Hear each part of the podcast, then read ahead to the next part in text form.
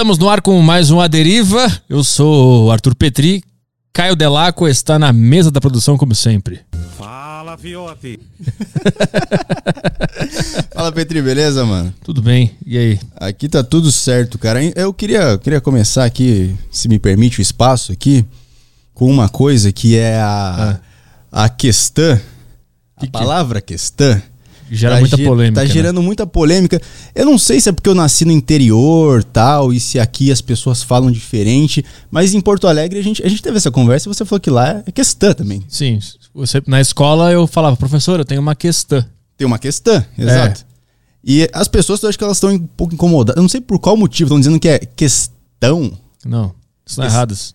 Questão, eu não sei. Eu, eu tô com o Google aberto aqui. É, inclusive questão é muito arcaico, é da época do Dom Pedro. É, né? Tipo, evoluiu, tipo, era voz me ser, depois virou você. Questão era na época do Bonifácio. E agora é questão. A gente fala questão. É assim que se fala. É. O pessoal tá com um aprendizado aí bem Antigo, né? Bem antigo, É né? o Paulo Freire, né? Não, tem- tá aberto aqui, ó, o Google aqui, ó. Ó. Ah, tu botou questão, ele Eu, corrigiu eu na hora. pesquisei, eu pesquisei a palavra questão da forma como todo mundo tá falando. É. E, e aí o Google me, me mostra questão. É. É o que, Que tá, é- tá certo mesmo. que É é forma- É, eu não, eu não tô entendendo o que tá acontecendo, assim, não sei se é um Conf- conflito de gerações, né? é um conflito de gerações. Tem muita gente comentando, eu não, É. não sei. Eu já vi também as pessoas comentando, como assim questão? O que, que é questão? Meu Deus, eles não sabem falar questão, tá doendo meu ouvido. Já vi bastante comentário, É, assim. o que dói meu ouvido é ouvir alguém falando com um linguajar de dois séculos atrás. Linguajar da Constituição. Não, não é da Constituição. A Constituição é muito recente, é de antes da Constituição. Pô, é isso aí. Então tá resolvido aqui. Batemos o martelo. É questão. Questão, questão, é assim Boa. que fala. Tem uma questão. E fala, por falar em questão, mande sua questão no, Como no faz? Telegram. É, se você é assinante do Saco Cheio TV, você tem acesso ao grupo exclusivo aí dos membros do A Deriva. E você- se você não é, você pode assinar. Você pode assinar Saco Cheio TV aí, ter acesso Exatamente. grupo Telegram e, e ser um privilegiado aqui na hora de perguntar. E aí você entra no grupo da Deriva no Telegram e pode mandar sua pergunta, sua questão por áudio para nossos convidados aqui. A gente prioriza quem tá lá no grupo e depois lemos os Os super chatos que estão onde? no YouTube. Exatamente. Então, Mas assim, você pode. Se tem 20 pila, você não vai gastar com um superchat de 20 pila. Você vai assinar. vacina o Saco Cheio TV. Assina Saco Cheio TV. Muito mais inteligente. É isso aí? Bora. Foi boa. Bota um soundboard aí só pra trocar de assunto. Caralho, peraí. Ah, ah, O cara ficou nervoso. nervoso. Ah. Pronto. Pessoal, se você quer fazer exercício físico aí, acessa arturpetri.com.br xtreme21. O Xtreme21 é uma plataforma com mais de 300 treinos para você fazer usando apenas o peso do seu corpinho, tá? Você precisa apenas ter um corpo para fazer os treinos do Xtreme21. E, muito importante também, em tempos de lockdown, de academia fechada, o Xtreme 21 quebra um galho do caralho, porque você pode treinar na sua casa, no seu apartamento, na sala, no quarto, no quintal, onde for. Você pode treinar na, na, na calçada, na frente do seu prédio, se você quiser também, se João Dólar não vier te prender, né? É bom, é bom andar de máscara sozinho na rua, porque senão a polícia vem com sete viaturas e te prende. Mas não quis fazer um manifesto político no meio do merchan do XM21. Desculpa, acesse arturpetri.com barra xtreme21 pra entrar em forma. Fiquei puto, porque ontem eu fui dar... Desculpa o Luan aqui, desculpa. Desculpa, só preciso falar isso. Quem não fica puto com isso? Não, ontem eu fui andar, fui dar uma caminhada a pé na rua, aí rua vazia, não tem ninguém. Do nada surge um cara de máscara sozinho na rua caminhando. Querendo se proteger de quem? Não sei, não entendi. E eu tô sem máscara, eu tô sozinho na rua. O cara fica me olhando com cara de brabo, assim. Você tá sem máscara na rua sozinho? Como assim? Mas enfim, vamos pro que interessa, vamos trabalhar. Que o convidado do Aderiva de hoje. Puta, eu sempre confiro o sobrenome antes eu não conferi. Luan Onofre. Então tava certo, eu ia falar certinho. O convidado é o Luan Onofre, que sabe tudo de investimento. Tudo sobre investimento. Até, tá, tá até no Instagram lá. Exatamente. E é o tubarão da bolsa também. Tubarão da Bolsa, meu canal. Quem me acompanha, eu acho que já deve, deve ter uma galera aqui do Tubarão da Bolsa. Mas é Tubarão da Bolsa, você joga lá, tem mais de 300 vídeos sobre investimentos. O que é um tubarão da bolsa? Tubarão da Bolsa é o, é o que manda, né, na- nas marés. É os tubarões que mandam pra onde o mercado vai. Então eu quis colocar essa, esse nome para ser um nome um pouco marcante, né? Porque tem muito disso de, de você colocar.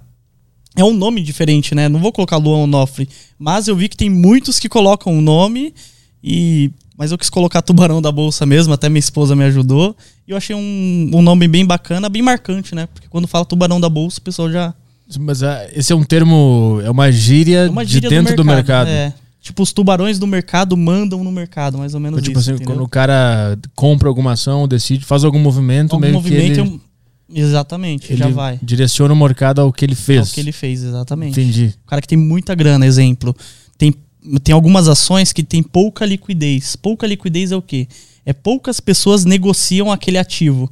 Então ele, como que é um cara que tem um pouco mais de grana que as outras pessoas, ele coloca o dinheiro, ele consegue manipular o, o mercado para onde vai. Ah, mas? Basicamente é isso daí.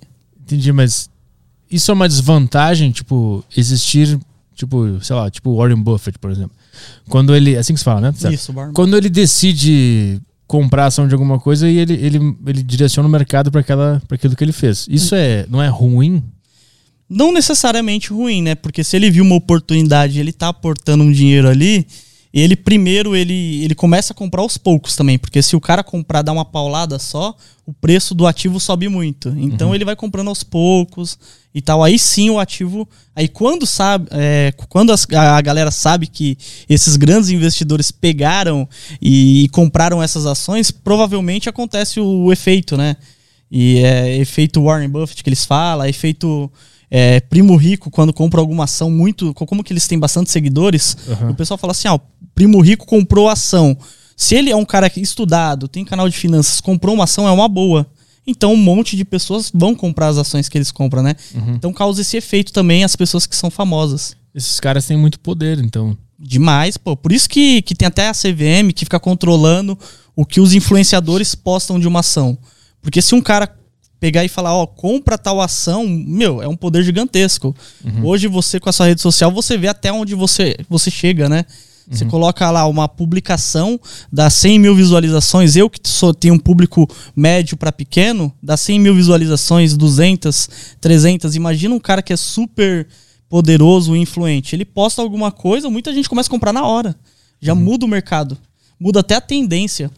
Aí ele pode usar isso para benefício próprio, se ele for um mau Com caráter. certeza. Se ele for um mau caráter, com certeza. Já teve algum caso assim? Já teve um caso, mas eu não posso ficar falando muito aqui também, mas teve É. um caso que. Joãozinho. É, Joãozinho o com- Joãozinho do Alicate, a bolha do Alicate. Vocês pesquisam Ah, aí. eu já ouvi falar dessa história. É a bolha do Alicate aí, que falaram que é uma empresa muito boa, tal, compra, que é uma empresa top e tal, mas aparentemente a pessoa fez só por benefício próprio.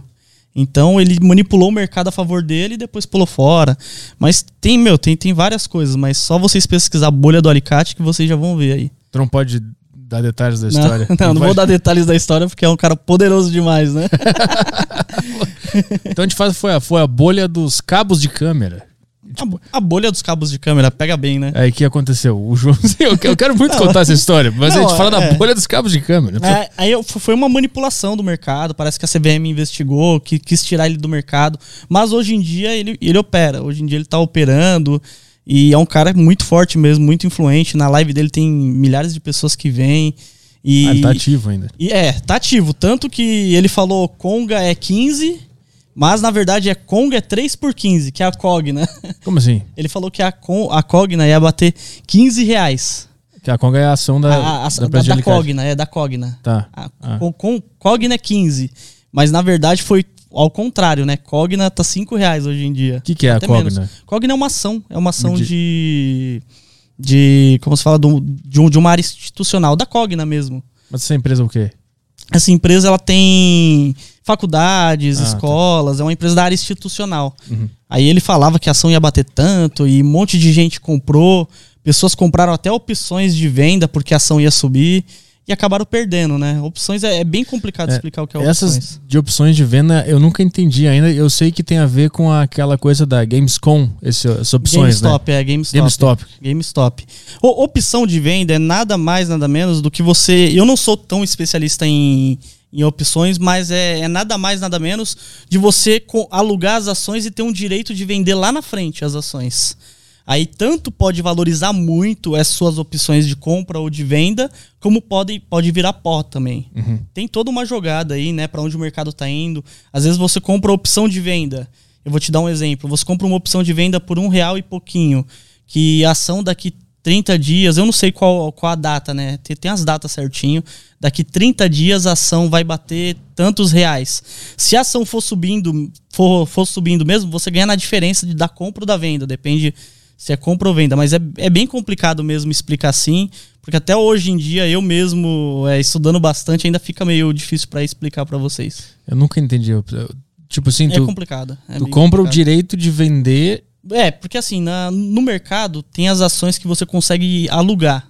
Você Sim. alugando as ações, vai, você- a pessoa aluga as suas ações. Você coloca lá para alugar, você recebe uma graninha e a pessoa aluga as suas ações. Aí ela, ela negocia o direito das suas ações. Daqui tantos dias, ah, ó, daqui tantos dias a ação vai cair. Aí ele, aí tipo ele ganha nessa diferença, entendeu? Aham. Mas é bem complicado mesmo. meu.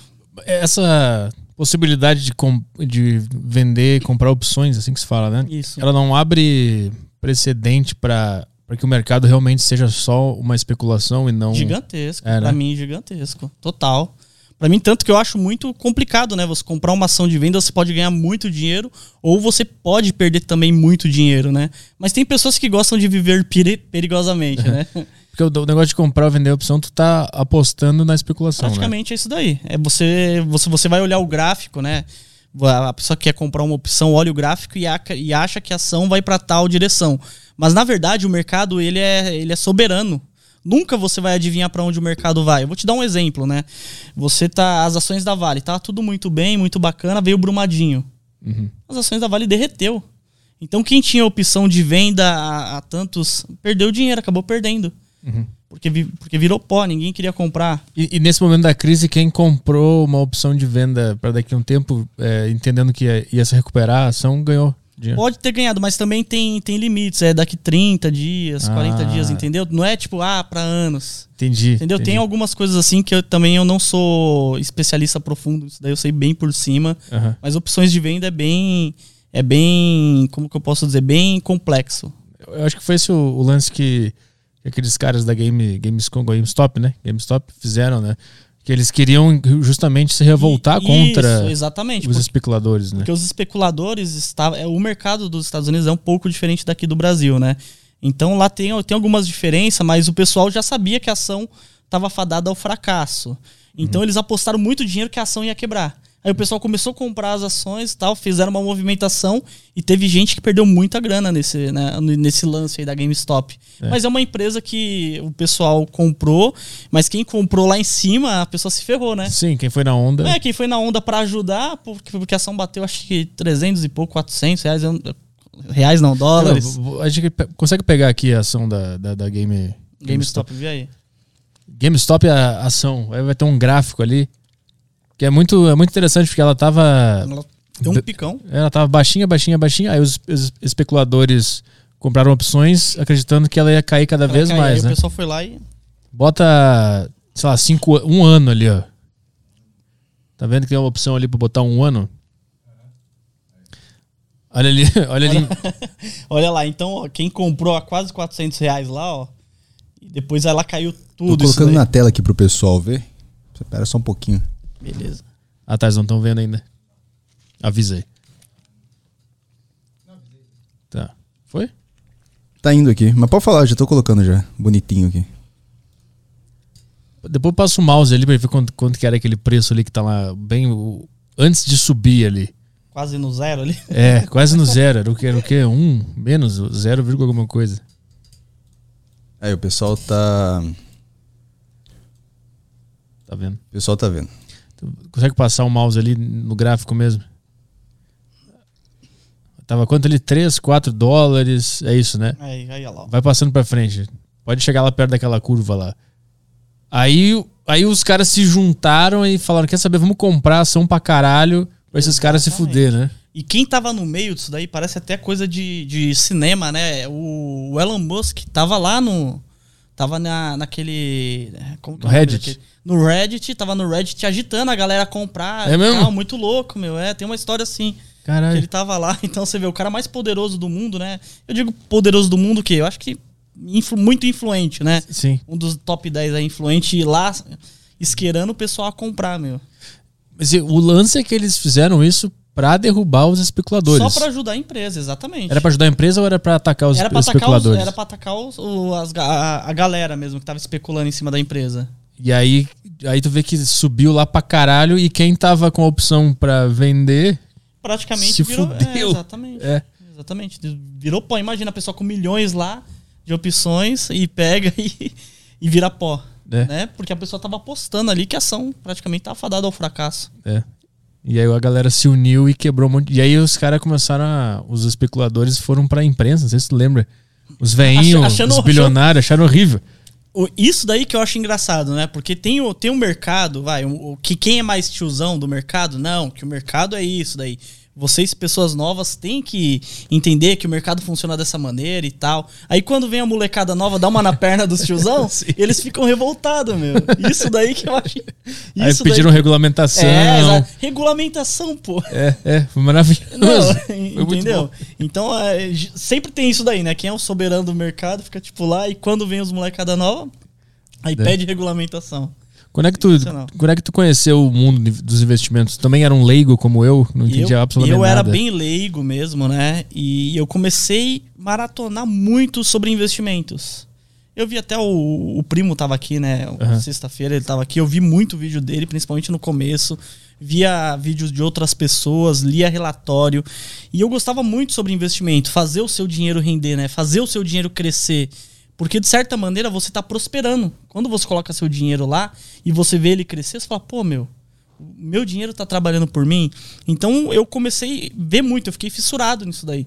Eu chegava do serviço, eu ficava vendo vídeo, lia matéria, ficava procurando entender, que- porque tem muita sigla, né? tem bastante sigla chata pra caramba, mas eu acabava gostando. E, e com isso daí eu começava a falar com os amigos e ninguém investia. Pô, eu tinha alguns amigos que falavam, meu, investimento tal, não, não, e tipo, o pessoal pega e fala assim, ah, então você, você é, tá investindo na Bolsa de Valores, não sei o quê, tipo, achava... Zoando, assim. Não, achava que, tipo, você não podia investir na Bolsa de Valores. Aham. Você não tinha condições de investir na Bolsa de Valores, né?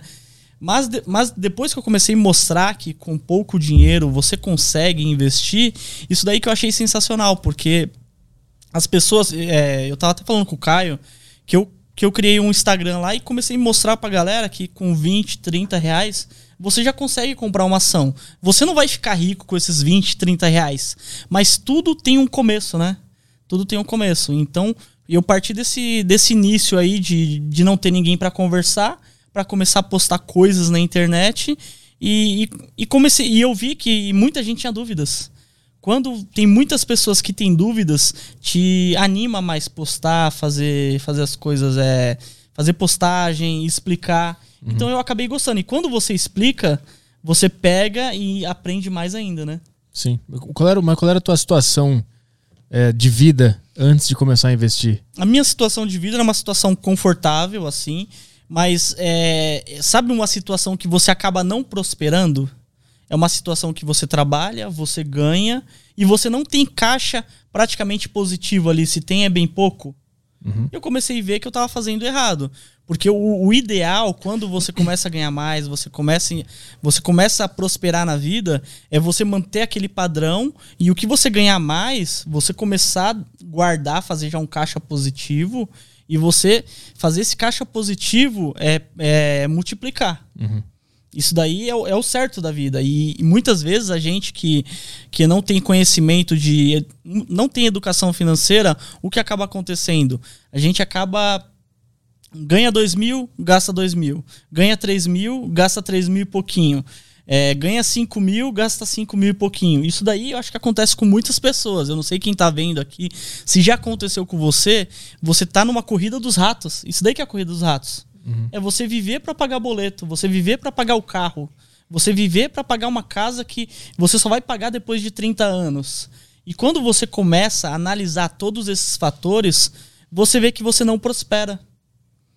Entendeu? Esse, esse daí é, o- é o principal que eu comecei a analisar. Eu falei, meu, Eu tava com 25 anos, mais ou menos, quando eu comecei a ver. Hoje eu tô com 30. Eu comecei a olhar, eu falei, meu, sou um cara muito trabalhador, bastante. É, sempre fui muito trabalhador, desde os 16 anos. Mas eu via que, meu, é, essa, essa pequena jornada que eu já tinha de trabalho, eu não estava prosperando. E quando eu comecei é, a analisar, parar, ver, falei, meu, eu não tô prosperando. Mas calma aí, tem, tem alguma coisa errada, porque tem, tem ali um, um código da riqueza, né? Código da riqueza é o quê? É você ganhar dinheiro, gastar menos do que ganha e, e- e reinvestir o seu dinheiro. Mas o que que te despertou a entender que tu não tava pros- prosperando? É, é isso daí, é você viver para pagar boleto e não ajuntar, não, aju- nu- não ajuntar um dinheiro bacana para daqui 5, 10, 15 anos eu me ver é, aposentado já. Mas então, tipo assim, foi um momento de revolta Reflexão. interna que tu, eu só pago o boleto aqui, eu só É, pago tipo, é, minhas contas e aí? Exatamente, ó, eu tenho certeza que o Caio vai estar vendo aí. Se você, se acontece com você que você só trabalha, paga boleto e não prospera, deixa aqui nos comentários.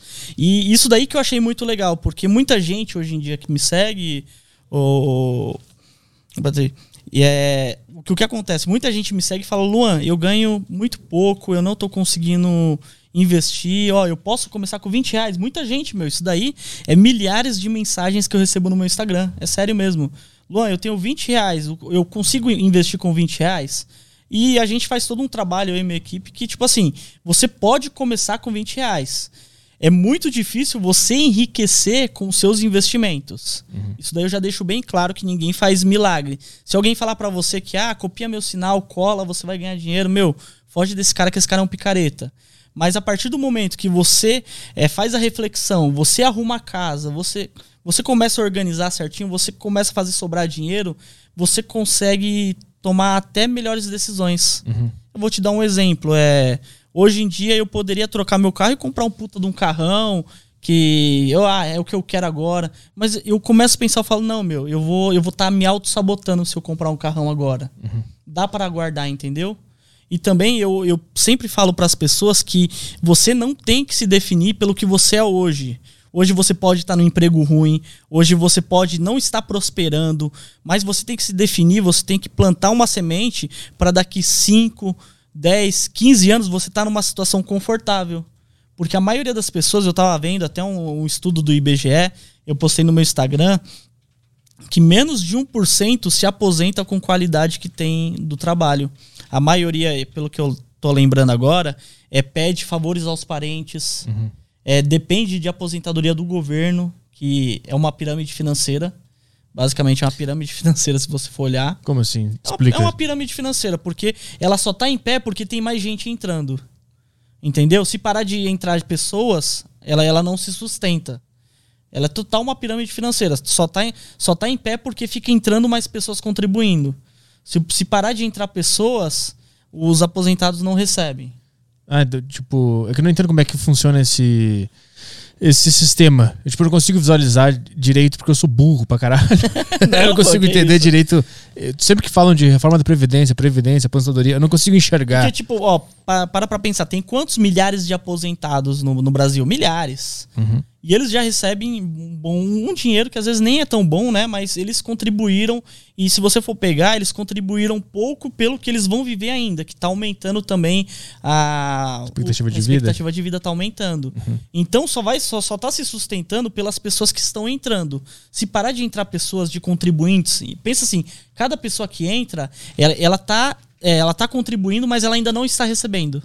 Então, tipo, é, com o dinheiro dos impostos dela, é- esse dinheiro vai pros aposentados, é isso? É, é com, com o dinheiro que ela recolhe do. que ela é registrada, está indo para os aposentados de hoje em dia. Entendeu? Então tem que ficar sempre entrando pessoas e, e ter pessoas contribuindo. Na CLT ali, no mercado na de trabalho. CLT, isso daí. Ah, isso, isso entendi. daí mesmo, na CLT. Tem que ter pessoas entrando, pessoas contribuindo. Porque se parar a contribuição, como que os aposentados vão receber, né? Entendi. vão recolher. Então, realmente é uma pirâmide financeira. Vou te dar um exemplo. O meu pai faleceu há dois anos, né? E ele contribuiu, sei lá, um, um, sei lá, 40 anos, mais ou menos. Aham. Ele contribuiu tempo pra caramba, mas ele, ele ia se aposentar, mas aí ele pegou e chegou a falecer. Só ligou um pessoal do INSS pra mim e pegou e falou assim: Ah, você tem quantos anos? Ah, eu tenho 28 anos. Ah, legal, então você não vai receber nada, beleza. Eu falei, ah, mas e o tempo que o meu pai contribuiu, né? Ah, não, já era. Você só ia receber se você fosse menor de idade, eu acho que até 21 anos, e fosse solteiro, alguma coisa assim. Ela falou, eu falei, ah, então beleza. Então você vê quantas pessoas às vezes contribuem pra caramba, não recebem nada, né? Então por isso que eu, que eu falo que é uma pirâmide financeira, Aham. porque só se sustenta assim, né? Quando tem pessoas contribuindo. Se parar, E a promessa é que quando essa pessoa se aposentar, ela vai receber ela vai receber. essa é, aposentadoria proporcional, ao que ela proporcional contribuiu. Ao, ao que ela contribuiu. Entendi, entendi. Mas também tem, tem, meu, tem, tem N fatores também. Tem pessoas que recebem muito, tem pessoas que recebem muito pouco. Uhum. Eu não sei direito os cálculos aí do, do INSS. E os investimentos, eles surgem tu ter uma segurança E maior. né? Exatamente. Porque você com, com dinheiro, você com investimento, é o que eu sempre falo aqui, ó. Ô Petri, eu pego e falo que, ó, com 15 reais, com 20 reais, com 13 reais, você consegue comprar ações de boas empresas que pagam dividendos. E eu penso assim, ah, uma ação de 15, 20 reais vai me pagar 60 centavos é, ao ao ano, mais ou menos. Mas se eu comprar uma ação dessa, eu vou levar pro resto da minha vida.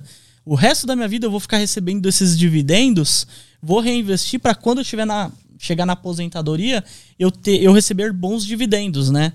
Então você tá plantando para colher ao longo do tempo e colher na, na, na sua velhice mesmo. É, paciência e continuar fazendo, Paciência né? e continuar, fazendo. exatamente. Igual você, você tá investindo, você falou para mim aqui, é a melhor coisa que você faz, meu, é você colocar o seu dinheiro para trabalhar. Tô tentando convencer o Caio a começar a investir, eu acho que ainda não foi, né? Ainda tá. Você não Ah, investe, eu, tô, cara? eu tô guardando uma graninha O já. cara tem tô- 22 anos, é a hora ó, boa. Caio, com, com 30 anos, 35, você praticamente já, já tem a liberdade É. financeira.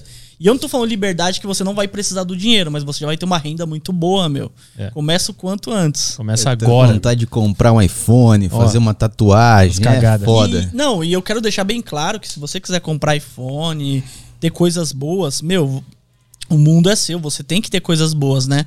Mas você não pode deixar é de investir. Aí você já tá dando um tiro no seu próprio pé. Mas você tem que ter iPhone, se você quiser comprar casa, carro, fazer o que você quiser, né? Eu não gosto dessa coisa de mendigagem, meu. É. Mendigagem pra mim eu não gosto. Mas assim, a pessoa tem que pensar no futuro, né? Igual mu- muita gente pega e fala assim, ah, Luan, Ó, chegou uma mulher e falou assim, uma mulher não, um cara falou assim, Luan, ó, eu sou atendente, eu ganho muito pouco e tal, e não sei o que, me ajuda.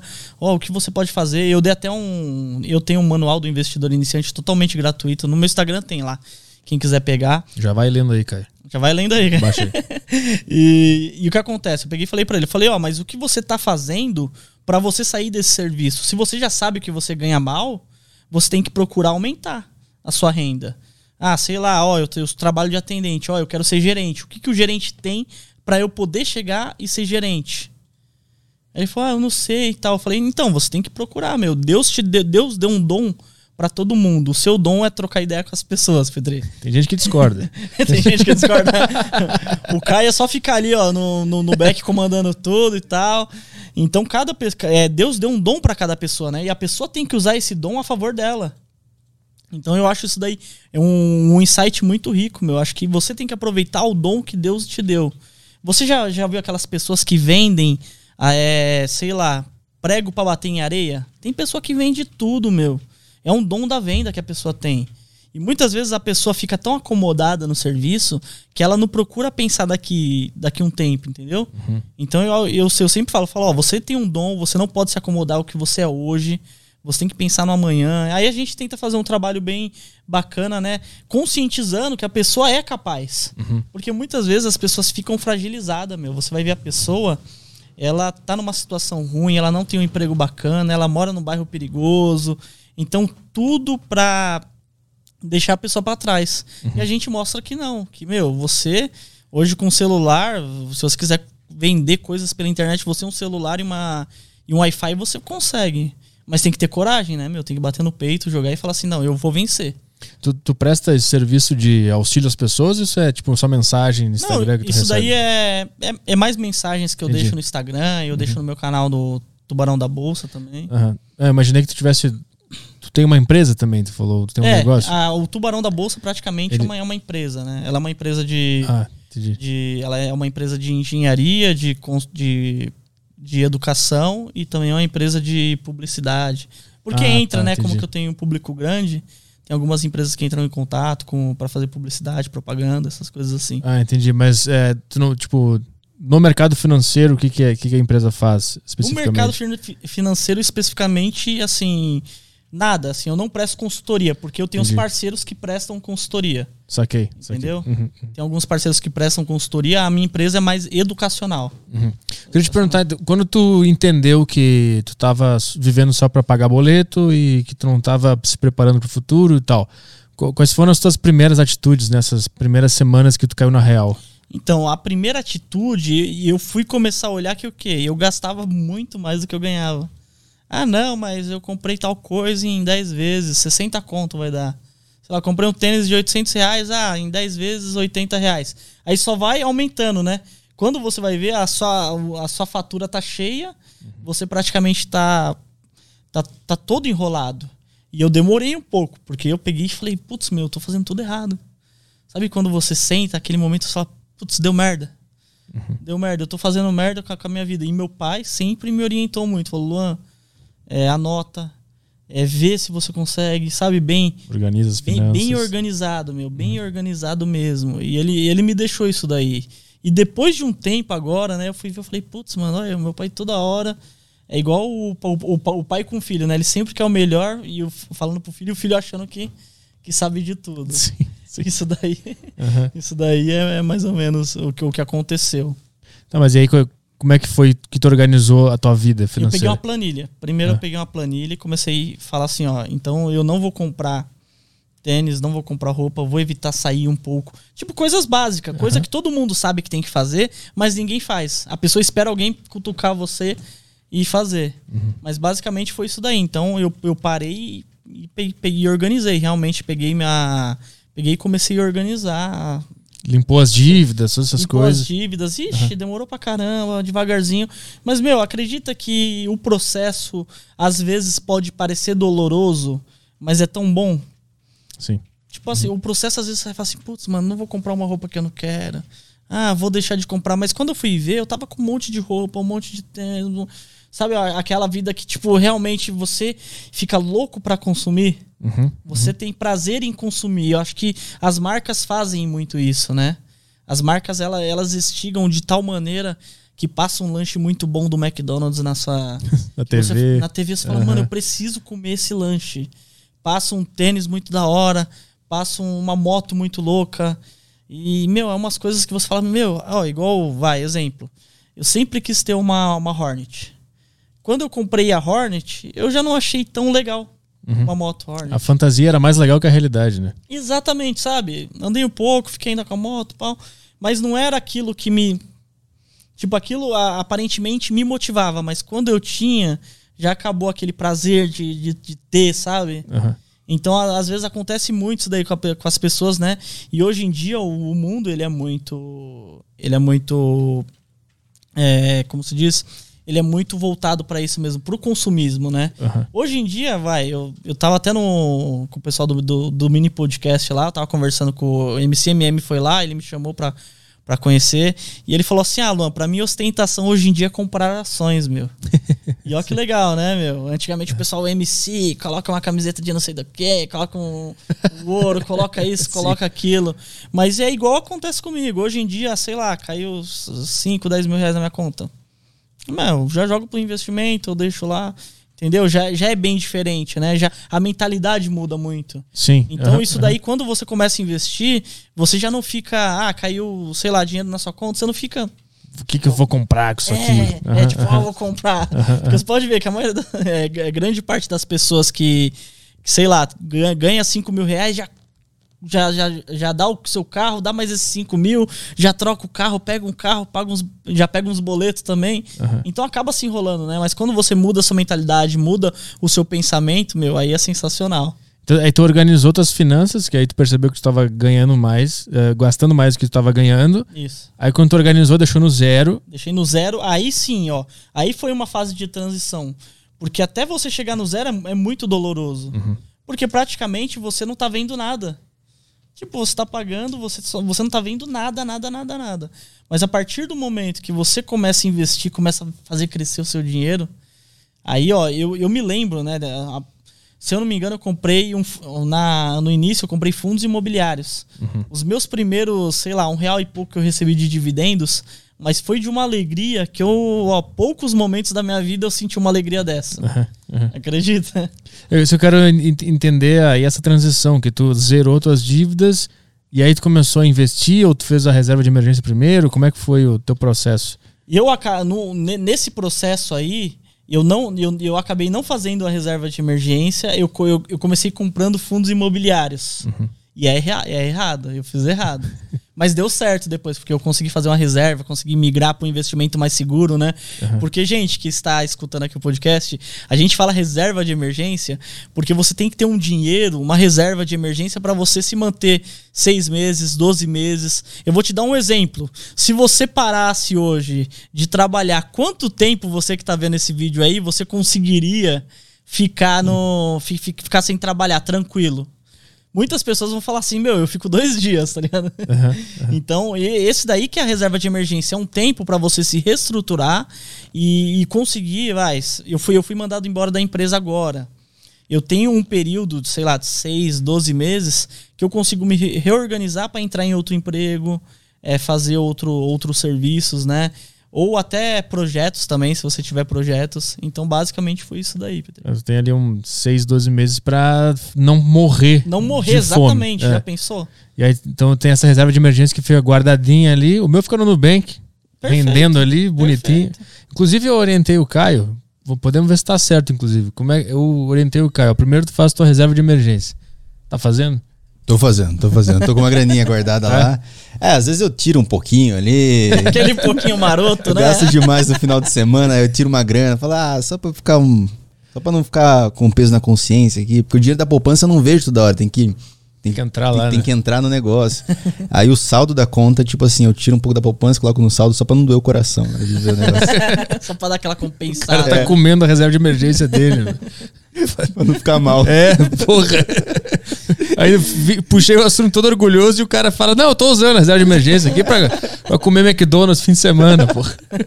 Não, tem uma graninha guardada lá.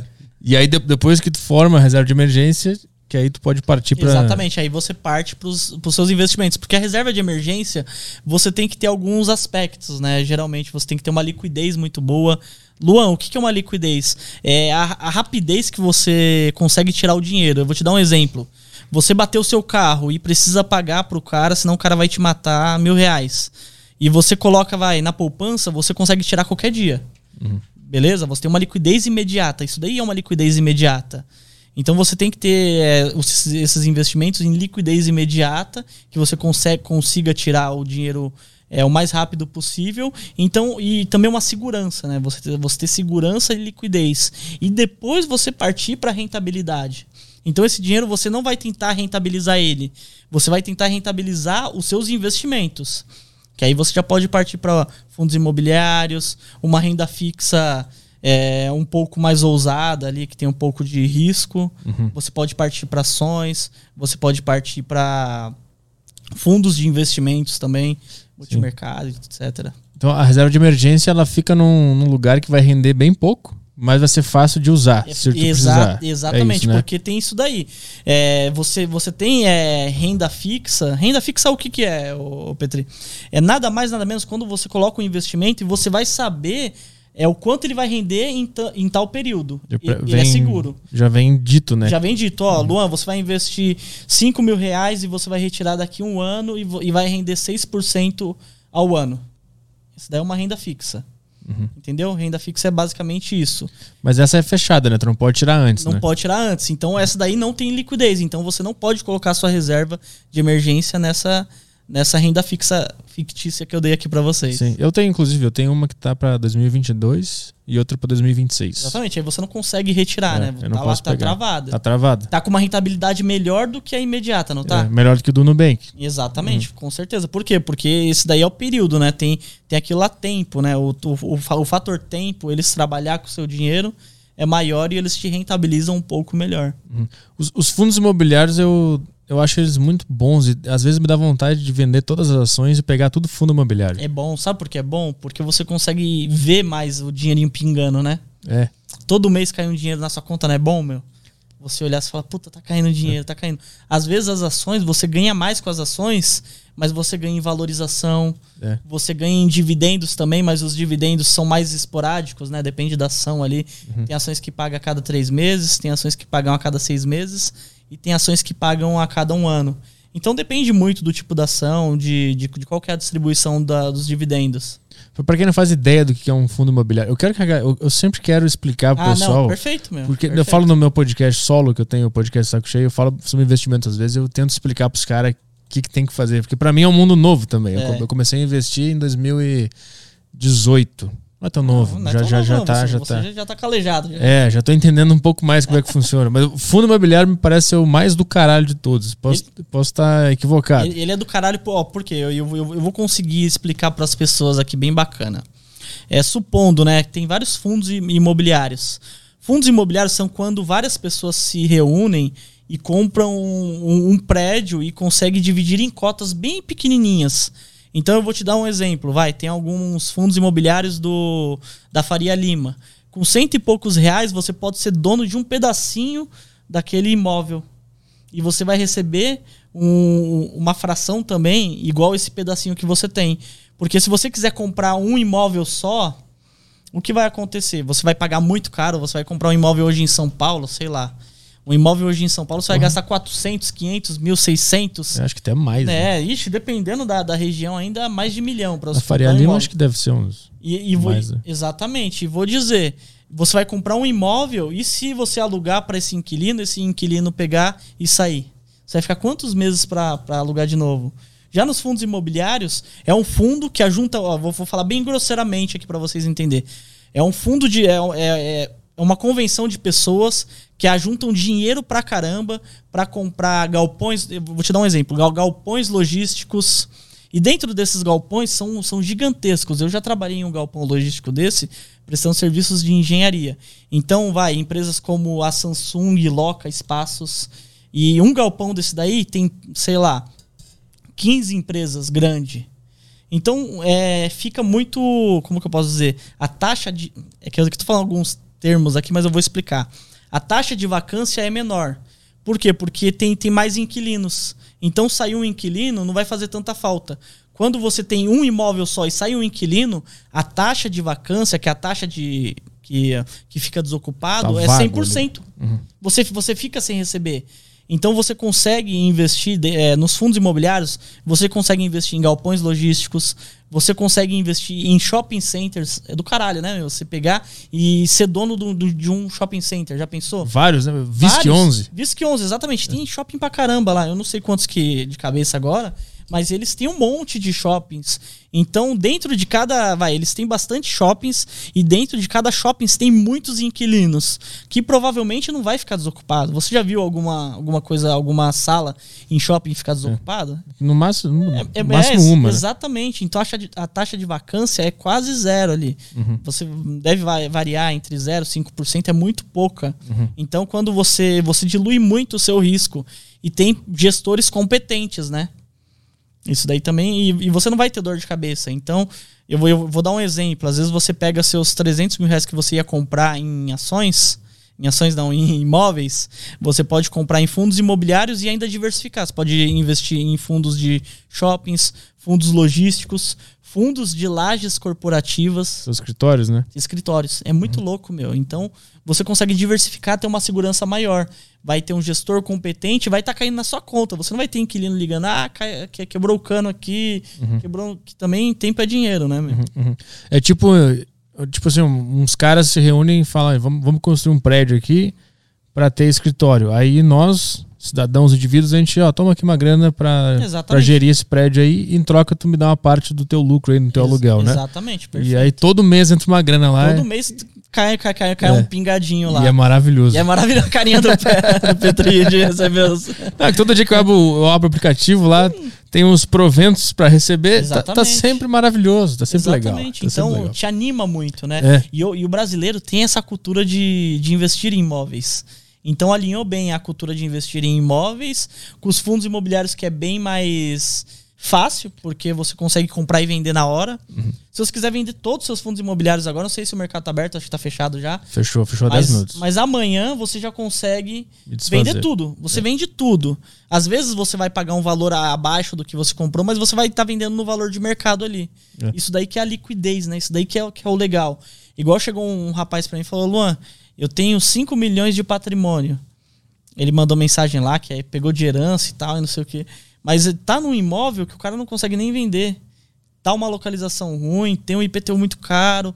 Então, meu, ali é um elefante branco pra ele desfazer, né? Se ele tivesse 5 milhões em fundos imobiliários, o moleque já.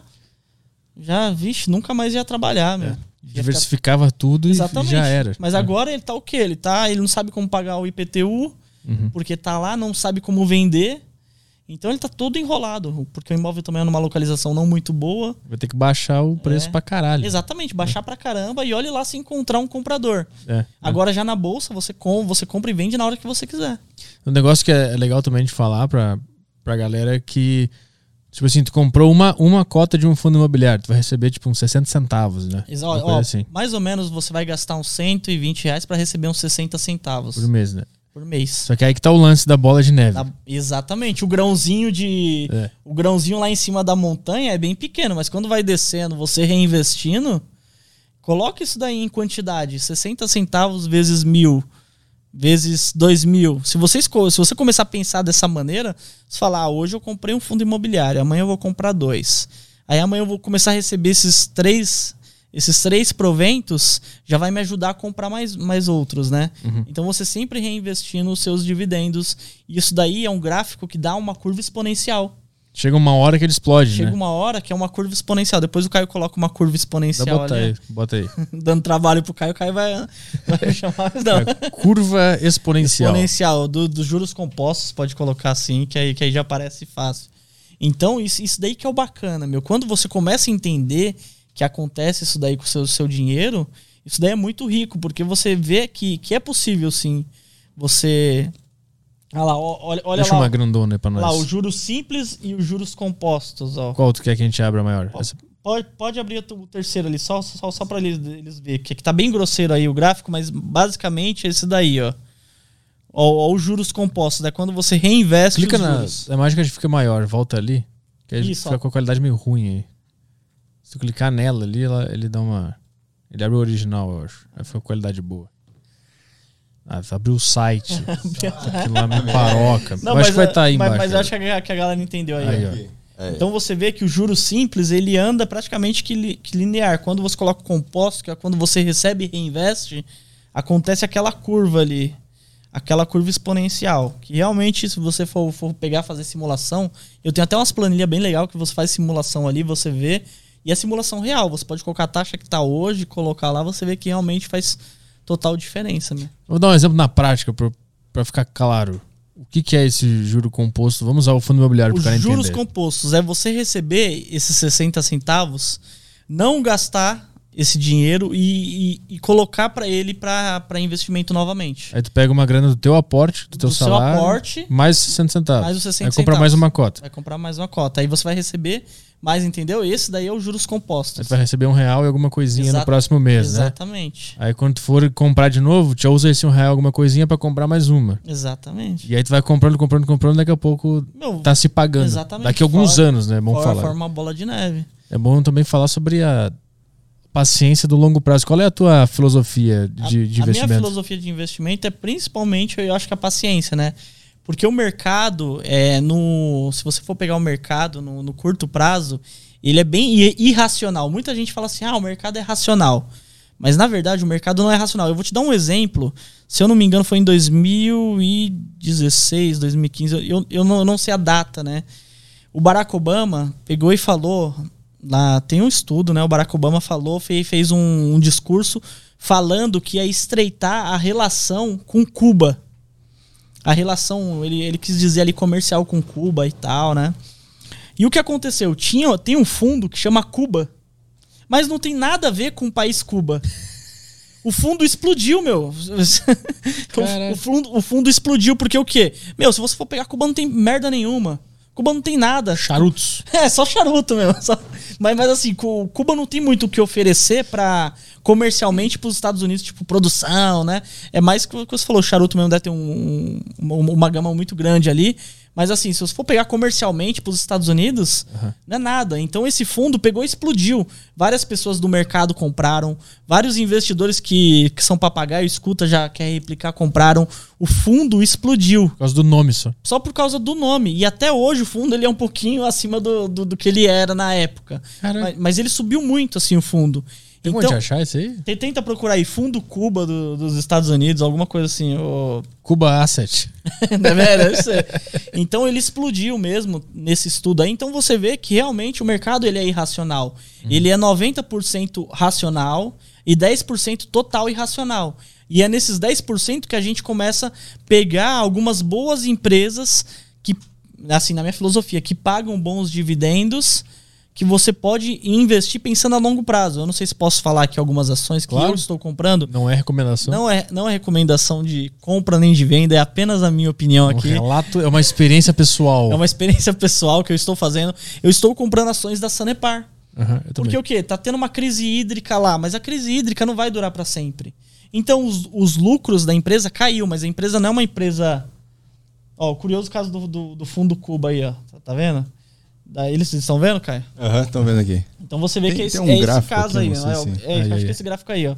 Olha lá, olha lá quando. É aquele, é aquele pedacinho ali quando deu, deu aquela bombada lá, ó. Ele, ele saiu de 6 dólares, ó. Ele, ele saiu até com 6 e pouquinho. Aqui, aqui não dá pra ver, né? O que, que é o, o, o preto? É o, o preto, é o preto ali, ó. O preço. Ó, o preto, ali, ó. Olha, ele tava 8 aí, ó. Eu acho que foi nesse pico ali, ó que, que, ele bateu 14. Então ele deu uma valorização bem ali onde tá price, ó. Uhum. Ele deu uma valorização gigantesca. Só que o cara falou a palavra. Só por causa que o Barack Obama falou que ia estreitar as relações com Cuba. Ah, e tem, acho que tem outra ação que aconteceu isso ano passado, que foi alguma coisa de Zoom, que, que, a, que aquele aplicativo Zoom começou a ficar muito conhecido. E tinha uma outra empresa, que é o nome era Zoom também, tinha nada a ver e subiu junto as ações, só porque tinha um nome só parecido. Só porque tem um nome parecido, exatamente. É, é. Então, Não, da cerveja Corona também, né? Teve isso aí? Não sei. Não sei a, acho que a Corona teve queda de vendas. Ah, queda de vendas. É. Ah, tá. A cerveja ah, Corona de... caiu as vendas da, da cerveja porque Por as pessoas não. Do... Não, mas você vê, então, o, o mercado, ele, em, em, em, alguns termos ali, ele é totalmente irracional, né? Uhum. Então, quando você começa a analisar que o mercado ele é irracional, dá para você pegar boas oportunidades, igual a que eu falei da Sanepar. Eu acredito na empresa no longo prazo, ninguém vai parar de consumir água, ninguém vai parar de consumir esgoto, né? A empresa vai continuar rentável. Ah, tem alguma, algum entrave do governo ali, mas hoje, se você for pegar, toda empresa, o governo, mano, se o governo quiser, eles começam a taxar banco à vontade aí. Você vai fazer o quê? Não vai fazer nada, né? Então o, o, governo ele manda em tudo, se você for pegar, né? Então eu, eu, eu tiro, eu, eu tô descartando essa parte do governo, porque para mim o governo ele pode mexer em todas as empresas, mesmo sendo privada. Como aumentando impostos, é taxando. Uhum. É, o, o, governo sabe que não dá pra, pra contar, né, Petri? Então tu te mantém, tu te, te mantém imune a esses problemas que podem acontecer acreditando que aquela empresa ela, ela vai continuar existindo porque ela é muito importante Exatamente. ou porque ela oferece um serviço bom, é isso? E, e geralmente quando é serviço essencial, uhum. eu vou te dar um exemplo. Você, você tá, tá gastando aí para uma empresa de energia aqui, esse, esse lindo logo de vocês aqui. Né? Então você não vai deixar de consumir energia. Não tem como. Uhum. Então é uma empresa que está no setor que praticamente é. Eles falam ser setor à prova de bala, né? São setores que vai ter consumo. Companhias elétricas. Companhias elétricas, sistema bancário, igual o Itaú. Uhum. O Itaú ele lucra, o último que eu peguei foi 19 bilhões o lucro do Itaú. 19 bilhões. É uma empresa que, se ela quiser, ela compra várias outras empresas aí. É uma empresa que eu acredito que, mesmo no longo prazo, ela vai sobreviver. Ela já passou por vários governos, várias é, crises, né? Uhum. E é uma empresa que se mantém lucrativa ainda até hoje. Então, se vir um outro banco pequeno, ela vai lá e compra. Muita gente fala assim: ah, mas e o Banco Inter? É uma ameaça para. Eu perguntar isso agora, inclusive. Então, o Banco Inter é uma ameaça pro, pro Bradesco, pro Itaú. Se o Bradesco e o Itaú se sentir ameaçado, eles vão lá e compram. Entendeu? Eles fazem parte do jogo, eles jogam o jogo. Uhum. Entendeu? Não, não existe uma, uma, tipo, sei lá, um conflito de ideias. Por exemplo, a gente sabe que os bancos não são eticamente falando, não são empresas muito legais. Elas passam a perna no povo, cobram um juro abusivo e tal. eu tenho, eu tenho ação de, de ações de bancos também. Sim. Não existe um conflito interno. Puta, mas não, eu não concordo tanto com o que eles fazem, mas é foda pra caralho ter a ação deles. Então, sabe qual, que é o, qual- sabe qual que é o problema? É que, tipo assim, meu, você vai precisar. ho- Hoje em dia, né? Hoje em dia eu tenho conta em banco grande também, Itaú, Bradesco, e tenho conta também no Banco Inter. Principalmente porque pela facilidade das plataformas do Banco Inter. Eu gosto muito do Banco Inter. Você compra ação, vende fácil. Você tem, é, como se fala, é, transferência gratuita, que antigamente você ia transferir, pagava 12 reais para transferência, né? Sim. Isso daí foi até um atrativo para eles. E hoje tem o Pix já também, né? não é tão atrativo. Mas se você quiser pegar um empréstimo do Banco Inter, você não consegue. Eles não têm dinheiro, crédito disponível para todo mundo, como o Itaú, como o Bradesco, entendeu? Como o Banco do Brasil na parte agro. Então, os bancos grandes, eles, eles ganham muito nisso. Principalmente em crédito. Eles, você quer tirar um carro? Tenta tirar no Banco Inter. Muitas vezes você não vai conseguir. Mas vai lá no Itaú, no Bradesco, você vai sair com o seu carro. Eles vão te enfiar o fumo? Vão, vão te enfiar o Mas você vai sair com o seu carro lá, entendeu? Então eles são necessários, esses grandes Eles bancos. são necessários porque eles têm dinheiro, né? Porque eles têm dinheiro. Então eles, eles conseguem emprestar muito crédito, as pessoas ficam presas por muito tempo. Pois E- é, pois é. Ma- Mas aí a. Pois é, eu sempre tive uma ideia meio ruim dos bancos, assim. Eu sempre. Desses grandões, eu sempre achei que eles. eles o serviço é ruim, Isso, não consegue resolver é, problema, é tudo. É, é muito burocrático, né? É. Eu, eu acho que é burocrático, né? E aí cobram taxa do nada, na tua conta corrente começa a ser descontado umas coisas. Eu sempre odiei os bancos. Não, eu, eu também, eu também compartilho da sua, da, da sua da sua filosofia de odiar os bancos, porque realmente, né, quando você ver tem taxa de cartão, taxa É, disso, é. taxa, taxa daquilo. Mas é no, no ponto que eu quero entrar é que assim, eles não vão deixar de prestar esse serviço. É. Por mais que ele me cobre uma taxa lá, eu reclamo com a gerente, a gerente se torna e fica essa coisa, eu ainda tenho conta lá, ainda se precisar pegar algum crédito, eu vou pegar.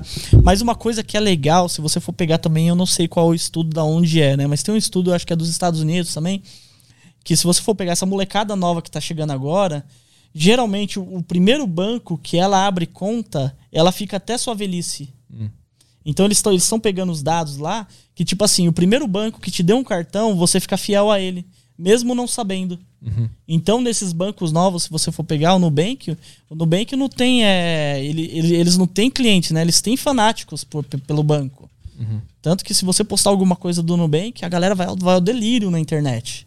Porque eles conseguem fidelizar tanto, é, ou seja, com, com uma interação no chat, ou seja, com cartão colorido, ou seja, com um aplicativo muito legal. Então, esses bancos aí, esses mais modernos, eles estão ganhando muito, né? Eu acredito também no- nos dois, né? Tanto que o tradicional vai manter e os novos também vão crescer bastante. Aham, então tu confia em, em ações de bancos porque são. Tipo, são, elas são. O mal necessário, né? E elas exercem bem o, o, o serviço delas, assim, apesar de a gente ter. a- Exatamente. E outra coisa também, né? Eles, eles compram outras empresas também. É, eu, eu vi um. Ah, se você for pegar agora, só cortando aqui um Ah, pouquinho. toca a ficha. Se você for, for pegar o, Itaú, o Itaú comprou uma parte do. Uma, parte da XP. A XP fez o IPO lá nos Estados Unidos. Ele pagou mais ou menos ali pela parte. Se eu, se eu, não me engano, gente, tô falando aqui, mas se eu não me engano, ele pagou 6 bilhões e a parte vale 60 bilhões hoje em dia. Então, olha esse trader aí, em pouco tempo que o Itaú fez, quantos bilhões ele- eles ganharam? Eles têm visão, tem muita gente inteligente dentro desses bancos, entendeu? Aham. O pessoal que fica te atendendo, às vezes pode ser meio rude, pode ser meio grosso, mas tem um monte de gente querendo comprar, querendo fazer, querendo ver o macro, né? Não só o varejo. Porque a gente que é, que é cidadão comum, a gente vê muito varejo, o varejão, né? A gente chega lá pra falar com o gerente, o gerente não tá, putz, aquela, aquela resenha toda. Aí vai pra um canto, vai pro outro, aí liga pro gerente. A gente vê bastante essa resenha aí. Mas atrás de toda essa resenha, tem bastante gente ganhando grana, mano. Lá, tipo, os- o pessoal grande mesmo, né? Fazendo negócios bilionários. E em momentos de crise como a gente está vivendo agora, por exemplo, agora a gente está vivendo quase que uma, uma repetição do início da pandemia, né? É. O bicho tá pegando de novo, provavelmente está abalando o mercado e tal. Nesses momentos que tudo cai, que vai tudo pro negativo, que fica tudo assim, qual é a, a tua filosofia? Então, a minha filosofia é, é você. Eu vou, eu vou te dar um exemplo. Você vai no mercado hoje, você vai ver a Coca-Cola 10 reais. Aí amanhã a Coca-Cola vai estar tá 7 reais. Você prefere comprar a Coca a 10 ou a 7? Então, basicamente é isso. É, é o que a gente falou aqui da Sanepar. É você comprar boas empresas quando, quando tem uma distorção muito grande. Porque o mercado é, é aquilo que eu falei, né? 10% do mercado é irracional. Porque eles vê o curto prazo. Eles falam, ah, o primeiro, o segundo ano não, não vai muito bem. E às vezes não, às vezes em meses aí a ação se recupera é, dobra de valor. Tem vários, é, deve ter alguns exemplos, é que eu não estou lembrando agora, mas na, no coronavírus mesmo. É, se você for pegar, teve ação que, que foi para para nove, acho que foi nove reais a PetroRio. Hoje ela tá custando 100 reais. Eu tenho essa. Pega o gráfico da. É, Vê aí pra você ver. É que é PP. É, é Prio, Prio 3. Prio 3. Bota no Google Prio 3. Essa aí me surpreendeu, que eu tinha na carteira, agora Exato. tá quase 100 pau essa aí. Exatamente, meu. Inclusive, eu comecei a investir na, no meio do início da, da pandemia. Em março ali, tudo caiu. Tudo caiu, você. Eu entrei. Aí, eu não tinha nenhuma ação. Momento, melhor momento possível. Coloca aí o gráfico de, de, de um ano. Acho que de um ano vai dar, ó.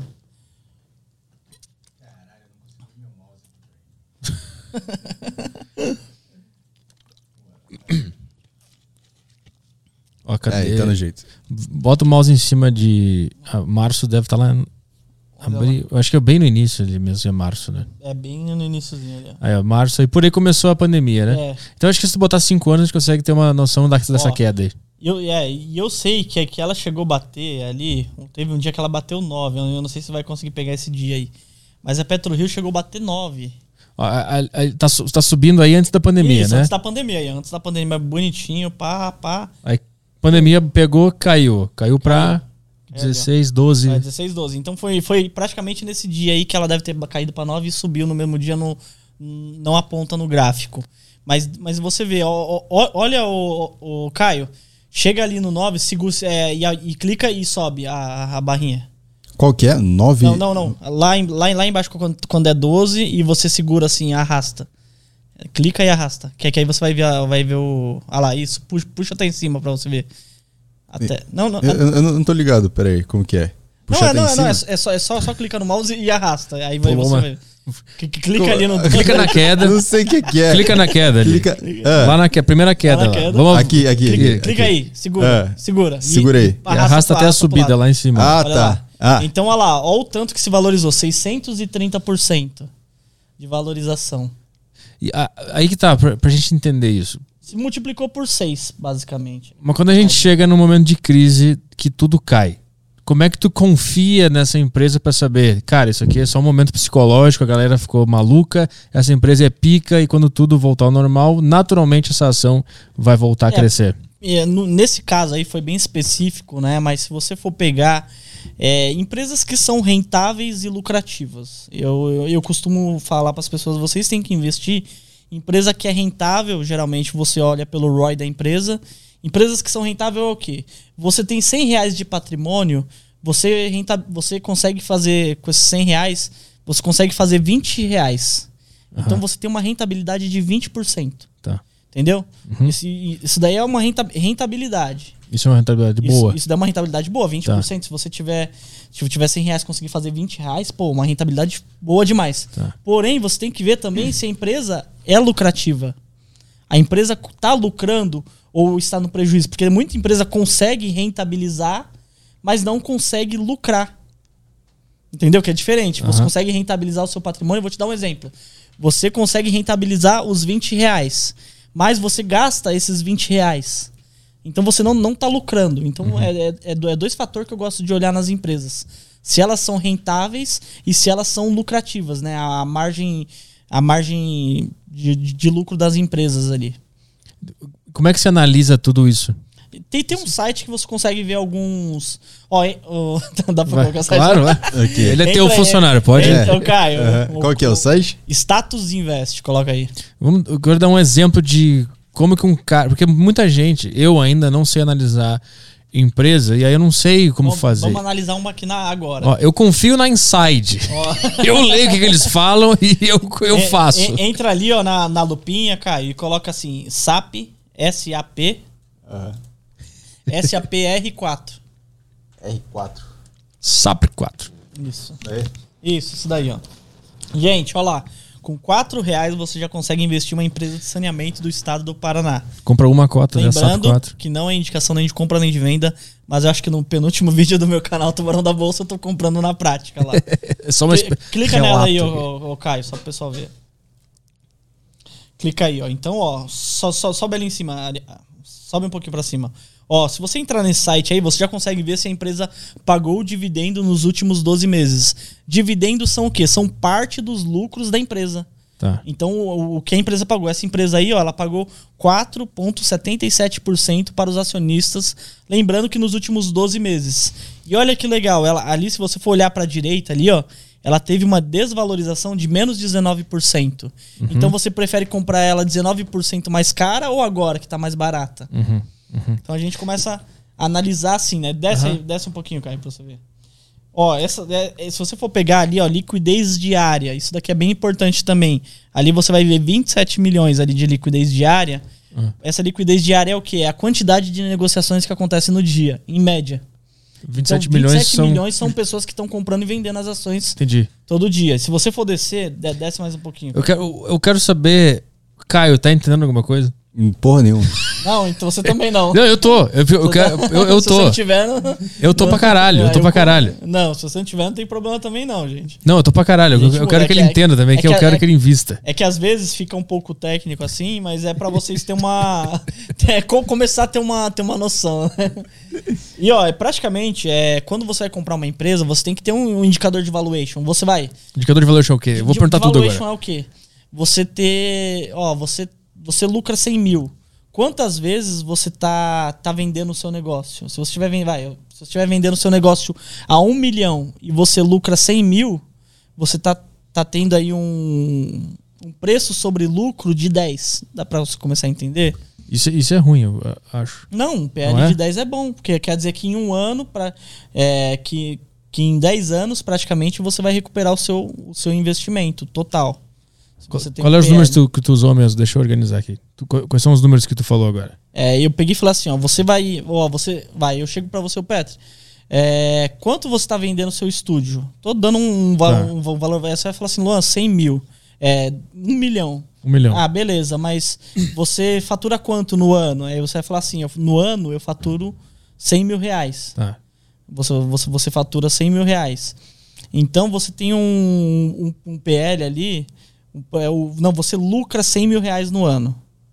Então você vai vender por um milhão e você vai lucrar 100 mil reais no ano. Em quantos anos o seu negócio vai se pagar? Ah, entendi. Em, Entendi. em 10 anos seu negócio se paga e você vai ter o negócio para sempre. Aí é só lucro. Exatamente. Tá. Tendo em vista que tudo se mantém igual. Uhum. Você pode, em dentro de um ano, é, lucrar mais. Uhum. Você otimizar, você pegar e, e- e ter mais é, produtos e tal, né? Depende do ramo da, da empresa. Então, é, tá, tá vendo ali aquele, a- a- aquele, aquele. O segundo indicador de valuation. E o, e o valuation, gente, quando você vai ver de uma empresa, é muito difícil você definir um valuation quanto uma empresa vale. Isso daí, é, se você for pegar, meu, sem analistas, nenhum vai dar um valor ex- exato igual o outro. Tudo uma ideia porque, por tipo cima, assim, assim. Você vai falar assim, Luan, o, o meu estúdio, o meu podcast vale 10 milhões. Ah, por que vale 10 milhões? Você vai falar assim, ó, eu tenho tanto de patrocínio, eu tenho tanto de equipamento, eu tenho tanto de, de- Entendeu? Você vai fazer uma coisa que você vai achar que vale dali. Aí o outro cara vai falar assim, não, Peter, ó, eu não pago 10 milhões, não, pago 8. E eu fiz o valuation aqui, que não tem até o- os os Shark Tank. Aham, aham. O que, o que, que dá mais treta lá no Shark Tank? O valor que. O cara, o, é, o cara chega com uma, ba- com, com uma baqueta lá e fala assim: não, a minha empresa aqui eu quero 5%, eu quero 500 mil por 5%. Aí o cara fala: ah, mas tá bom, você fatura quanto? Aí o cara não fatura nada. Aham. Então aí, tipo, os caras falam: meu, mas como que você quer. Você fez esse. Você chegou nesse valuation, né? Nesse valor da sua empresa. Então isso daí é o que dá muito trabalho. E esses indicadores, eles servem para você ter uma. Ter, co- co- começar a ter alguns parâmetros, entendeu? Então, quais são, tipo assim, ó, bateu a crise, o mercado tá praticamente em liquidação. Tu É. concorda com essa tese de que quando tem uma Exatamente. crise tá em liquidação? Tá em liquidação. Por quê? Porque o pessoal fica desesperado, o pessoal quer vender, o pessoal fica com medo. Aham. O, o medo é, o- é um, é um fator muito importante na, nos seus investimentos. Porque se você for pegar na pandemia, Que quem pegou janeiro, mais ou menos ali, comprou as ações em janeiro e segurou até o final do ano, dormiu. Faz de conta que a pessoa teve, entrou em coma Entrou lá em e coma. dormiu. Pra ela, ela saiu ganhando no final do ano. Aham. Porque, meu, o pessoal se desesperou muito na, na pandemia. Então as ações, o, mercado ele fica irracional, porque todo mundo começa a vender, você fala, ah, vou vender, meu, vai que, que essa empresa aí fale. Tipo assim, o- o- em janeiro o cara comprou num preço que tava normal. Ah, normal, e é. aí, tipo, março, pum, caiu e ele vendeu tudo. Aí se, se, se ele chegasse no final do, do ano, ele ia ainda ter ganhado dinheiro, Aham. provavelmente.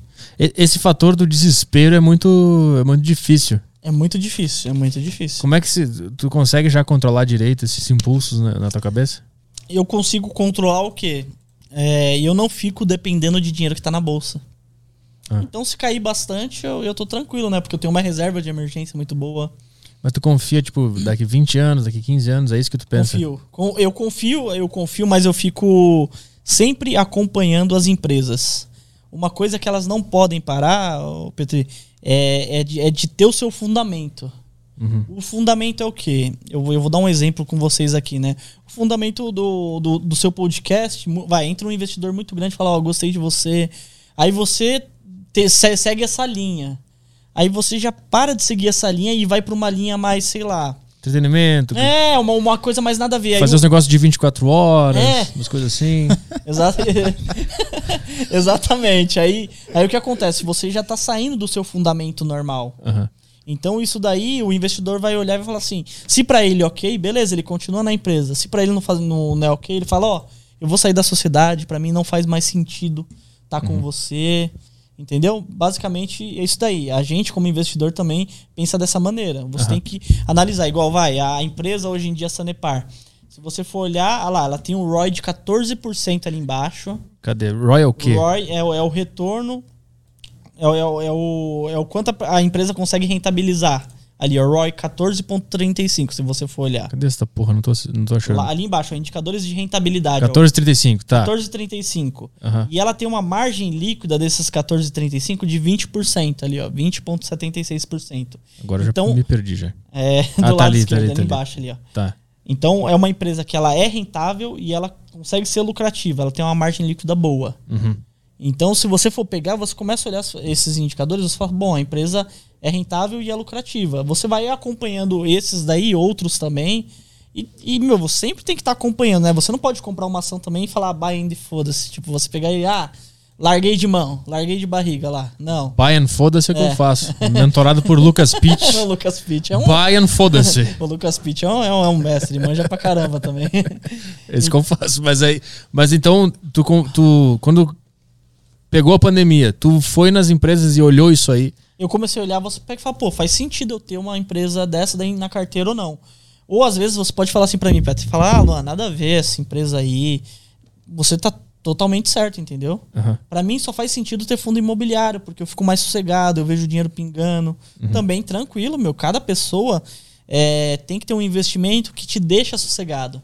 Quando você tem um investimento que te deixa sossegado, é a melhor coisa, porque você vai dormir de boa. Né? Não adianta você investir em alguma coisa que você não fica à vontade. Então, eu queria entender, então, quando a crise pegou, tu tava tranquilo porque tu conhecia cada empresa que tu tinha na tua carteira, é isso? Basicamente isso daí. Porém, é, ninguém fica tranquilo vendo o seu patrimônio cair 20%, 30%. Aham. Entendeu? Também tem isso daí, né? Sim. Mas eu fiquei tranquilo por quê? Porque eu peguei, peguei e pensei, eu fui comprando. Eu tinha um caixa ainda. Uhum. Então o mercado caiu 10%, eu comprei um pouquinho, caiu 15%, eu comprei um pouquinho. Aí depois ele caiu mais ainda, eu não tinha dinheiro pra O comprar. circuit breaker e o cacete. É, deu circuit breaker, mas no circuit, breaker eu ainda consegui comprar. Nesse momento, muita gente fica irracional. Aham. Nesse momento, meu, o pessoal acha que vai acabar o mundo, que vai acabar o ar, que, que, no, que no, a pessoa não sabe mais o que, faz, o que fazer nesse momento. Mas Sim. é, é, uma coisa muito legal que, que eu vi foi o, Luiz Barça. O Luiz Barça, ele é um senhor, ele deve- eu acho que ele tem 72 anos, ele é o, o maior CPF da Bolsa de Valores. Ele, se eu não me engano, a, a carteira dele é de 2 bilhões lá. 2 bilhões. 2 bilhões a Caralho. carteira dele. E falaram pra ele durante a pandemia, o que você tá fazendo? O que você tá fazendo? Ele falou assim: "Ah, o jacaré só tá de boca aberta comprando ações". Aham. Aí chegou um momento que ele falou assim: "Ah, eu já comprei minhas ações e o mercado caiu ainda um pouco mais, né?" E ele falou, e agora? Já que você já, já tipo, comprou o que tinha pra comprar. Ele falou, agora eu, eu só aguardo. As ações dele bombou, meu. Sim. Porque ele comprou. Ele é. Quando você compra, na filosofia dele é bem bacana também, né? Ele tem uma filosofia de ele pegar os. os, é, investir em empresas que pagam bons dividendos também. Então a filosofia dele é o quê? É juntar. É, é comprar. Acumular. Eu vou falar assim até um termo, acumular ações, porque quanto mais quantidade você tem, mais dividendos você vai receber. Né? E ele faz basicamente isso daí há anos e dá certo pra ele, né? E, e, e legal que ele. Uma coisa né, que eu andei refletindo. O que ele fez? Ele comprou renda barata. Ele comprou um- uma renda barata. Assim. Ele comprou é, uma. Como que eu posso dizer? É, se você for pegar os dividendos dele, hoje em dia deve estar batendo 10% ao ano, porque ele comprou ação tão barata que às vezes bate 10% ao ano, 12% sobre o que ele comprou.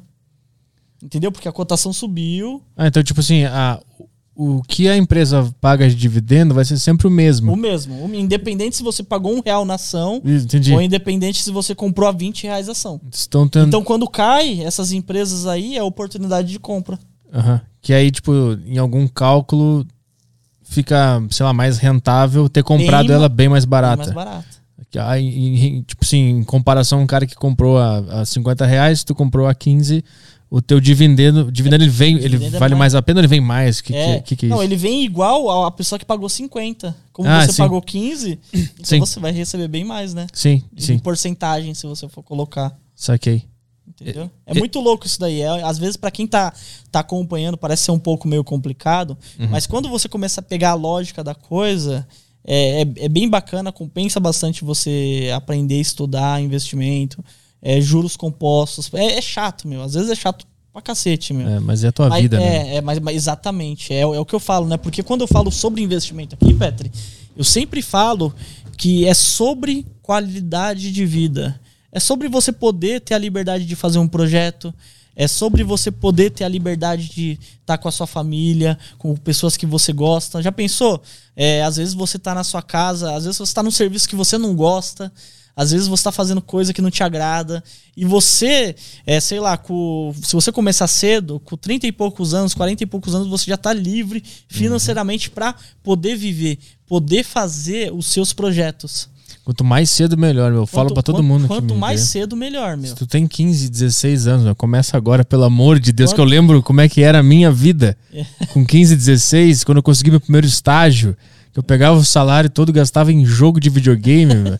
Eu fico pensando, puta que pariu, cara, se eu tivesse essa noção com 18 anos. Mas sabe sabe o que é mais bacana? É que tem, meu, uma galera muito nova que me acompanha, meu, que faz até meu curso.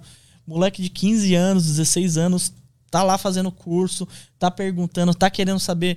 Meu, um moleque desse daí, quando tiver com 30 anos, é um moleque que vai estar, tá, meu, sossegadaça. Aí a maioria das pessoas chega no- nos 30 anos, nem vê o- a vida passar. Tem gente que chega nos 30 e que começa a viver com nos E- 30. E, e sabe qual que é o pior?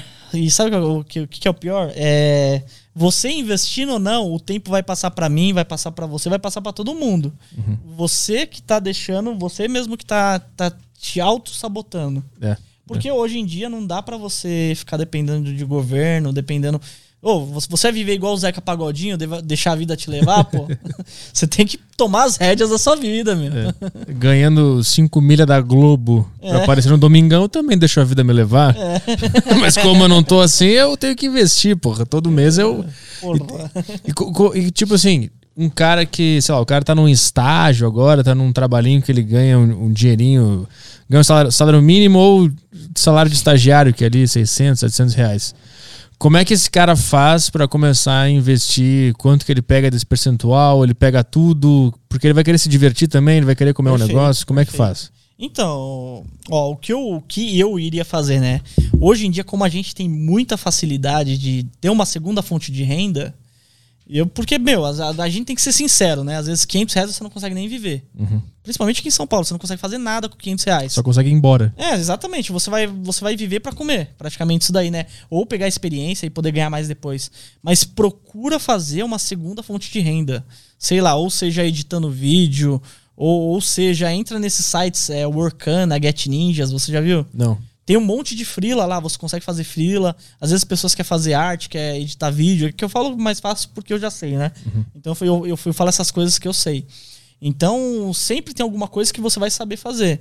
Então, o mais importante de você pegar é esses pilares da riqueza. Os pilares da riqueza é o quê? Se você for pegar todos os ricos mi- milionários aí, os caras nunca têm uma fonte, é um- uma única fonte de renda. Você pega qualquer pessoa aí, elas têm três, quatro, cinco, seis.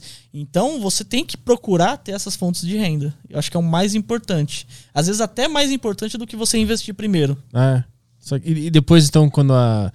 Depois que ela cumpre esse passo, que eu quero, tipo, mostrar pra um cara que tem 18, 16 anos hoje, como é que ele. O que, que ele faz com aquele dinheirinho que ele ganhou, seja da mesada, Perfeito. seja do estágio, quanto por cento ele pega aí pra investir, o que, que ele faz? Perfeito. Se eu fosse, pessoa, um, um- um menino novo desse daí que você tá falando, 18 anos, morasse com a mãe, eu já iria constituir minha reserva de emergência, que provavelmente seria o quê? Alguns chocolates que eu quero. Alguns chocolates, refrigerante, né? Que não, não dá muita coisa. Faz uma reserva de emergência com que você pode passar ali seis meses, que é pouca coisa se você morar com a sua mãe ou com seu pai. E já começa a investir, meu. Começa a comprar ação, começa a ver é, fundos de investimento imobiliário, principalmente o fundo de investimento imobiliário. Porque eu, eu vou falar para vocês comprar um único fundo. Você não precisa comprar milhares de fundos. Vê um fundo que você acha que, que é bom ali, pode ver até um vídeo meu, um vídeo do Primo, um vídeo do Pitch, de qualquer cara desse daí, e, e ver algum fundo que ele compra para você ser palpável. Para quando você pegar e, e comprar o fundo, daqui 30 dias você já vai receber alguma coisa. Isso daí já vai te mudar a sua mentalidade. Você vai falar, meu, é verdade.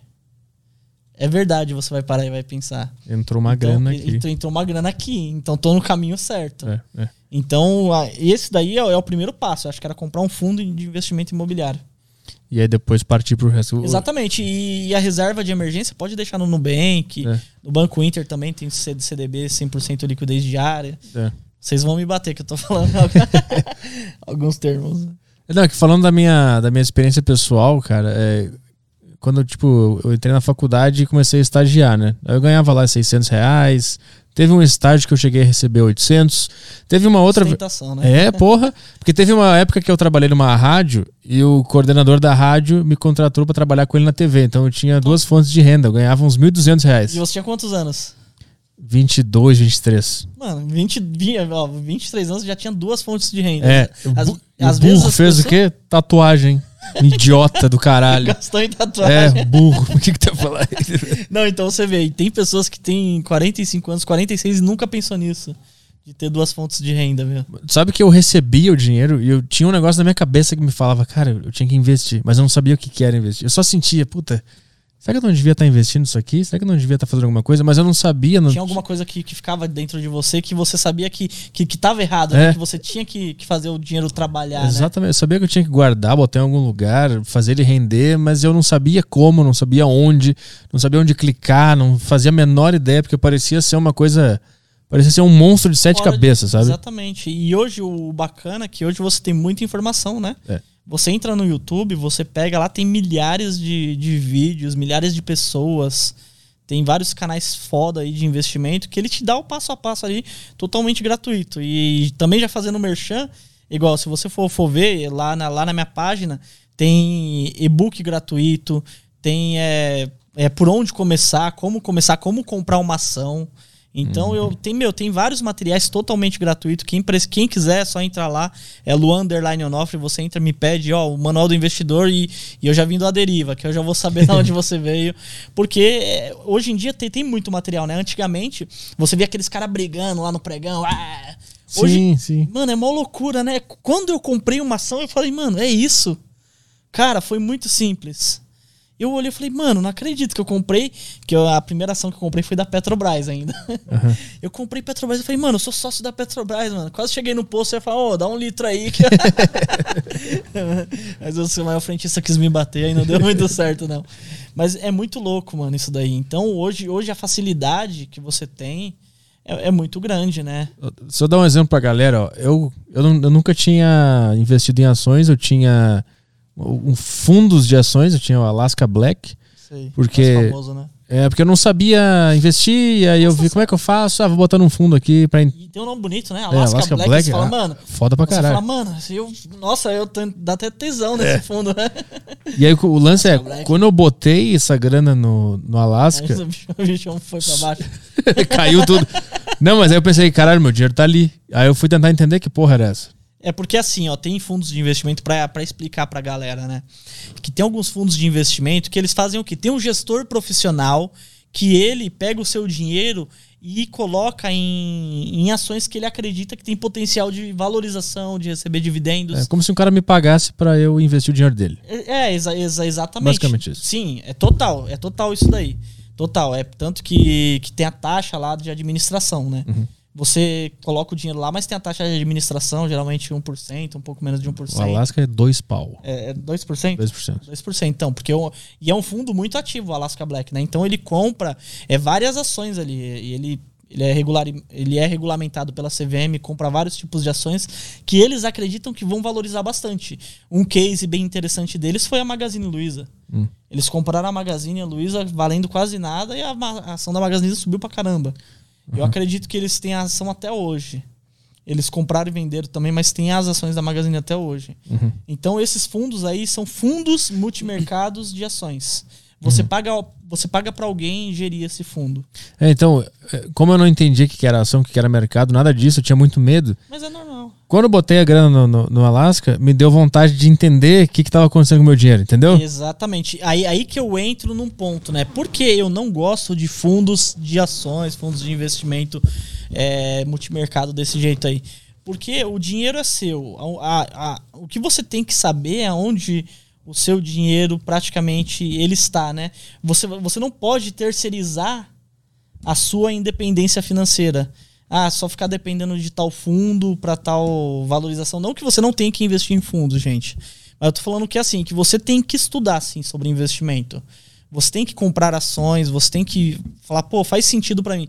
Porque eu vou te dar um exemplo. Às vezes esse fundo Alaska Black aí, ele tá até as tampas de Cogna. E às vezes, se fosse você, você não compraria essa empresa que desvalorizou bastante. Sim. Mas você pode estar feliz também que, que o fundo, o cara é profissional, o cara enxerga ali um potencial de ganho muito grande e, a- e o fundo também subir bastante, né? Você está pagando para alguém. É, você não pode terceirizar é, essa responsabilidade, viu? Por isso que eu falo que todo mundo tem que entender. Você não precisa ser mestre no mercado. Ah, eu tenho que saber todos os indicadores. É, não, você tem que saber uns 4, 5 indicadores, saber do que a empresa faz. E tem uma frase bem legal que é do Warren Buffett, né? É nunca invista em negócios que você não conhece. Eu acho que é do Warren Buffett. Se, se, se eu não me engano, se tiver alguém me corrija aí que o Caio vai, vai falar. Mas essa daí é a frase, né? Que- que é Então eu já tipo- tô descumprindo já. já tá descumprindo? Porque, tipo, é, porque só, só, só vira um código lá, entendeu? É. Fica muito fácil você. Tipo, porque eu vou, eu vou chegar pra você e vou falar assim, ó, por que você investe nessa empresa aqui? Se você não souber nem explicar pra uma criança de. Você tem que pensar assim, ó, você tem que explicar pra uma criança de 8 anos. É igual eu cheguei pra um amigo meu, né? Eu falei assim, ó, por que você investe nessa empresa? Um Frankenstein, eu nunca tinha visto essa empresa. E olha que eu fico vendo ticker direto, né? Nem lembro a empresa que é. Eu falei, ó, explica por que você investe nessa empresa como se eu fosse uma criança de 8 anos. Aí ele pegou e me explicou.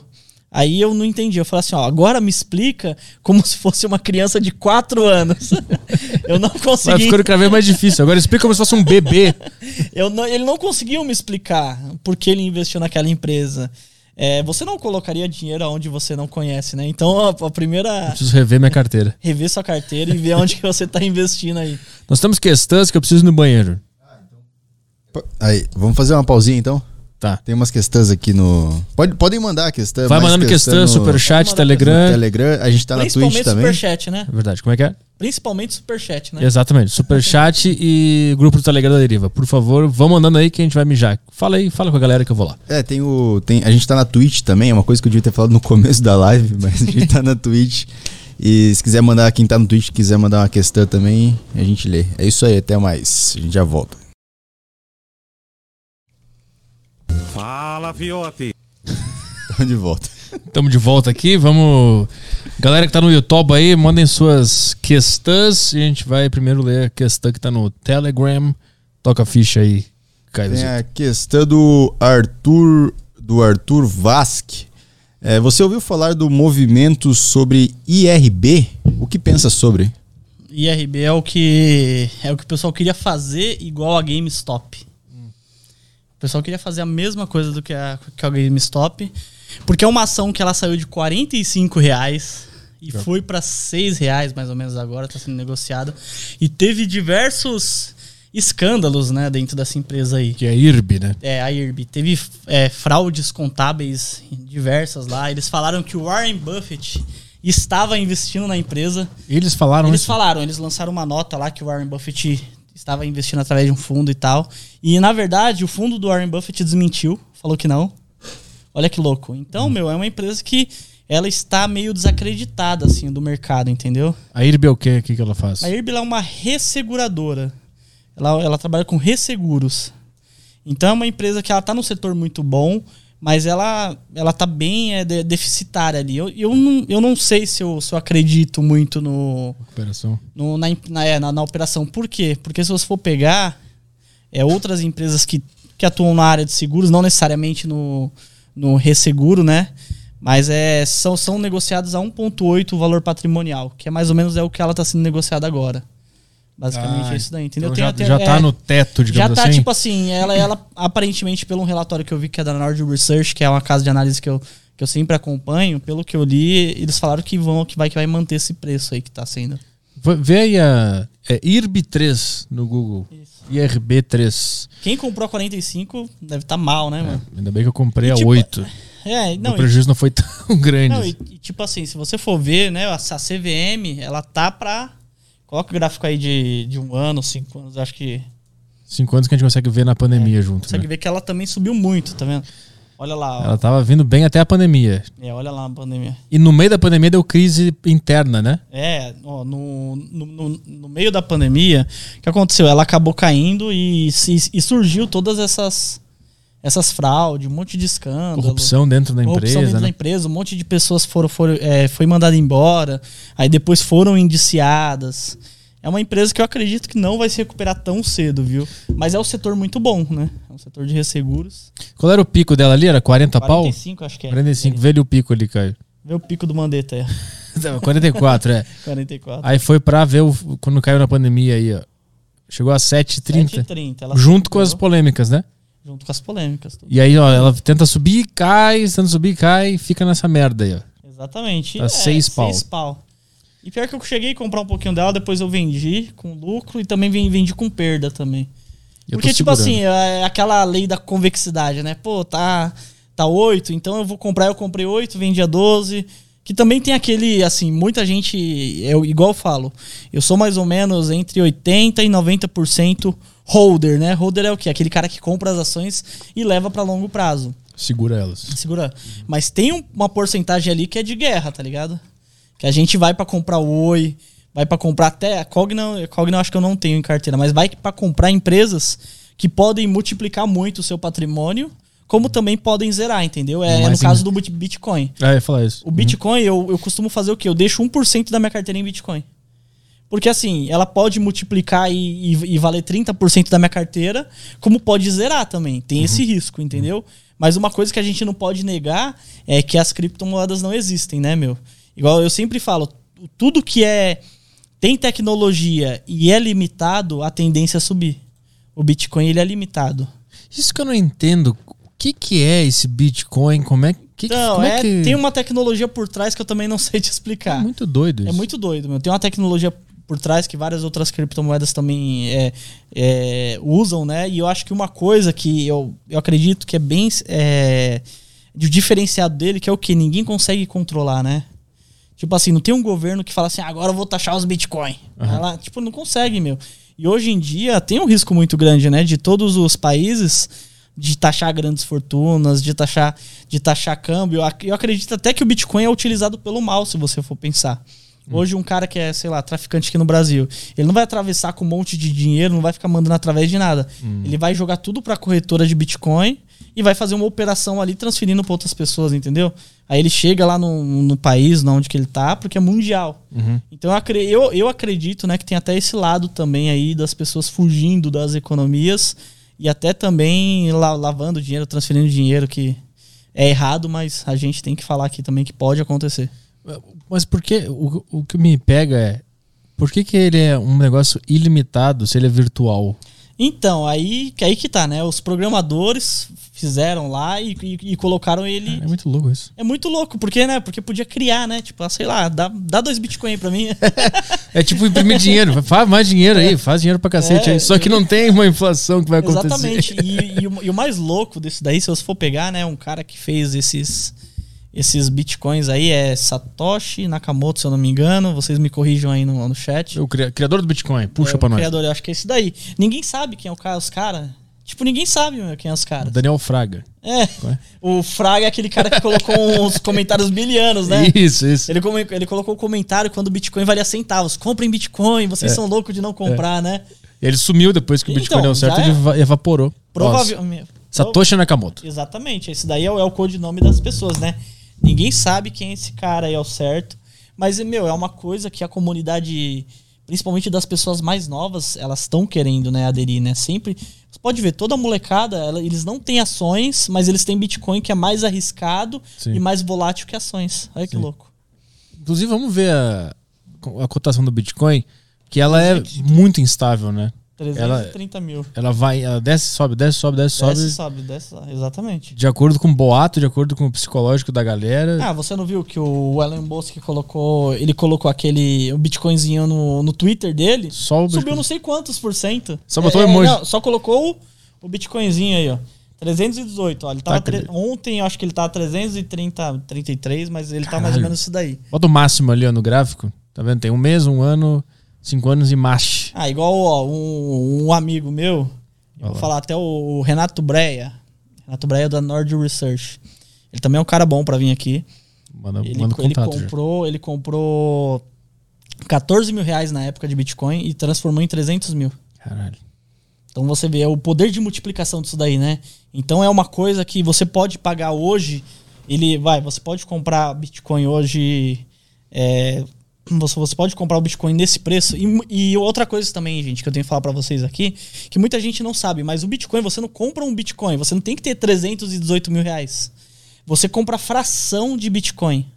Eu tenho até um vídeo no, no meu YouTube que é comprando Bitcoin na prática.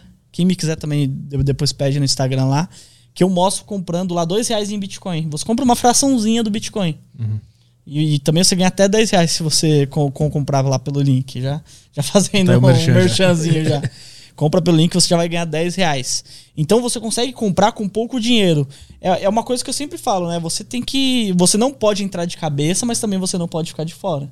Porque essa é uma noção que quando o cara é leigo, né? Tipo, o cara vê filme de ação, de mercado e tal, o cara acha que é aquele negócio que tu vai botar uma grana ali, Não. depois vai vender e isso resolveu Ó, a vida. Investir é tão emocionante quanto ver a grama crescer. Exatamente. É exatamente você, porque quando você comprou a primeira ação, que você pensou, ah, Wall Street, É. pá, ba- né, bailinho de favela, tô. Mas quando você comprou, você fala, puta, só comprei um código ali. É. Entendeu? Então não tem nada emocionante, né? Emocionante é quando você começa a comprar algumas empresas, começa a subir, começa a descer, você fica, né, você, É. você fica meio tenso, fica, pô, pô, ganhei, pô, que legal, coloquei 5 mil aqui, ó, já, já tô mil positivo, olha que bacana, né? Não te incentivar pra caramba. É daquela Isso daí. vontade de vender tudo. É, dá já. vontade de vender, fala, pô, lu- lucro no bolso nunca deu prejuízo pra ninguém, então vou vender, meu. Olha, eu acho que eu comprei a, a Prio 3 por 20 e poucos reais. Nossa, e você segurou ela? Tô com elas até agora. Vixe, então você vê. E saiu um relatório aí, eu não sei de qual caso de análise, fala- falando que a ação vai bater 140 mil. Se vai bater, a gente não sabe, né? Eu vou segurar. Mas é uma, é uma ação que realmente parece que ela tem bons. Ela tava em. Ela tava. Ela tava em maus lençóis, aí começou a arrumar casa e tal. E, eu- e uma coisa que eu vi que é bem bacana também é que a maioria dos funcionários tem ações da empresa. Ah, Olha que bacana, né? Acho que a empresa deu, deve ter distribuído e tal, pra fazer uma campanha lá para os funcionários ficar mais engajado. Não sei como funciona, mas eu vi uma reportagem dessa daí também, eu achei bem legal.